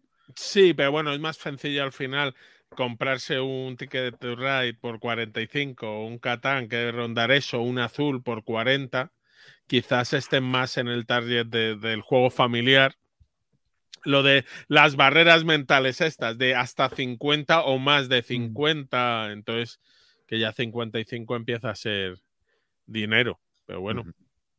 Y luego habla de que le hemos picado un poco con el, los Push Your Lucks, como el Diamond, que cuáles son los que más nos gustan. Yo le he recomendado varios en el hilo y luego, oye, ahí hemos hablado del hit hoy.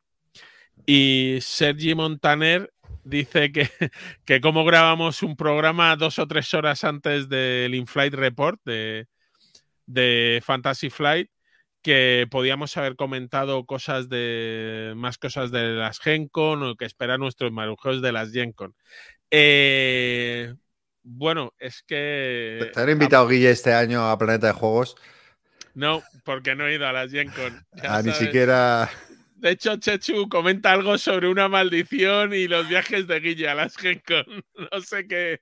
No. Que, para, que los oyentes que no sepan, eh, Guille eh, eh, era uno, bueno, yo creo que era uno de los programas más esperados por muchos aquí en España. Como es de los pocos que tiene la suerte de haber viajado o de viajar cada año a la Gen Con, pues siempre grababa un especial en Planeta de Juegos de nuestros amigos Luis Flay y Chechu. Y, y- y, bueno, pues es muy entretenido porque, claro, es el único que hasta ahí te cuenta todas las novedades y demás. Y cuando, cuando bueno, Guille se, se unió a hacer el podcast, estaba Chechu que, que- que me mandaba maldiciones. No estaba, me llamaba, Floren- me llamaba Florentino por, por- Yo, joder, pero si solo invitabais de vez en cuando, una vez no te lo he robado. Es, es el Guille necesita más espacio, más, necesita ser más escuchado. Calla, Florentino. A mí me llama Figo, ¿eh? Chechu desde entonces. No sé por qué será, Chema. A lo mejor tú lo entiendes mejor. Pero no, no, hombre, yo en cuanto vuelva a unas Gen Con, yo me paso por Planeta de Juegos. Eh, este año lo que ocurre es las Gen Con han sido un poco Descafeinadillas o- descafeinadas, la gente se lo ha pasado muy bien y demás, pero justo tú lo mencionabas, Chema, el programa de los 10 peores nombres es el 10 de- directo que ha grabado Dice Tower en las Gen Con. Normalmente ese directo eh, estaba hecho con editoriales contando novedades, editoriales dando las noticias, pero es que este año ha salido muy poquito en las Gen Con y si, ha habido pocos juegos en- o va a haber pocos juegos anunciados en Essen, en Gen Con yo creo que ha habido aún menos. Lo que sí, bueno, pues ha permitido ver que, que los eventos se hacen, que salvo alguna acumulación en el momento de entradas en las puertas, la gente era respetuosa, llevaba las máscaras y que no, no he leído por ahí que haya habido un brote epidémico a raíz de.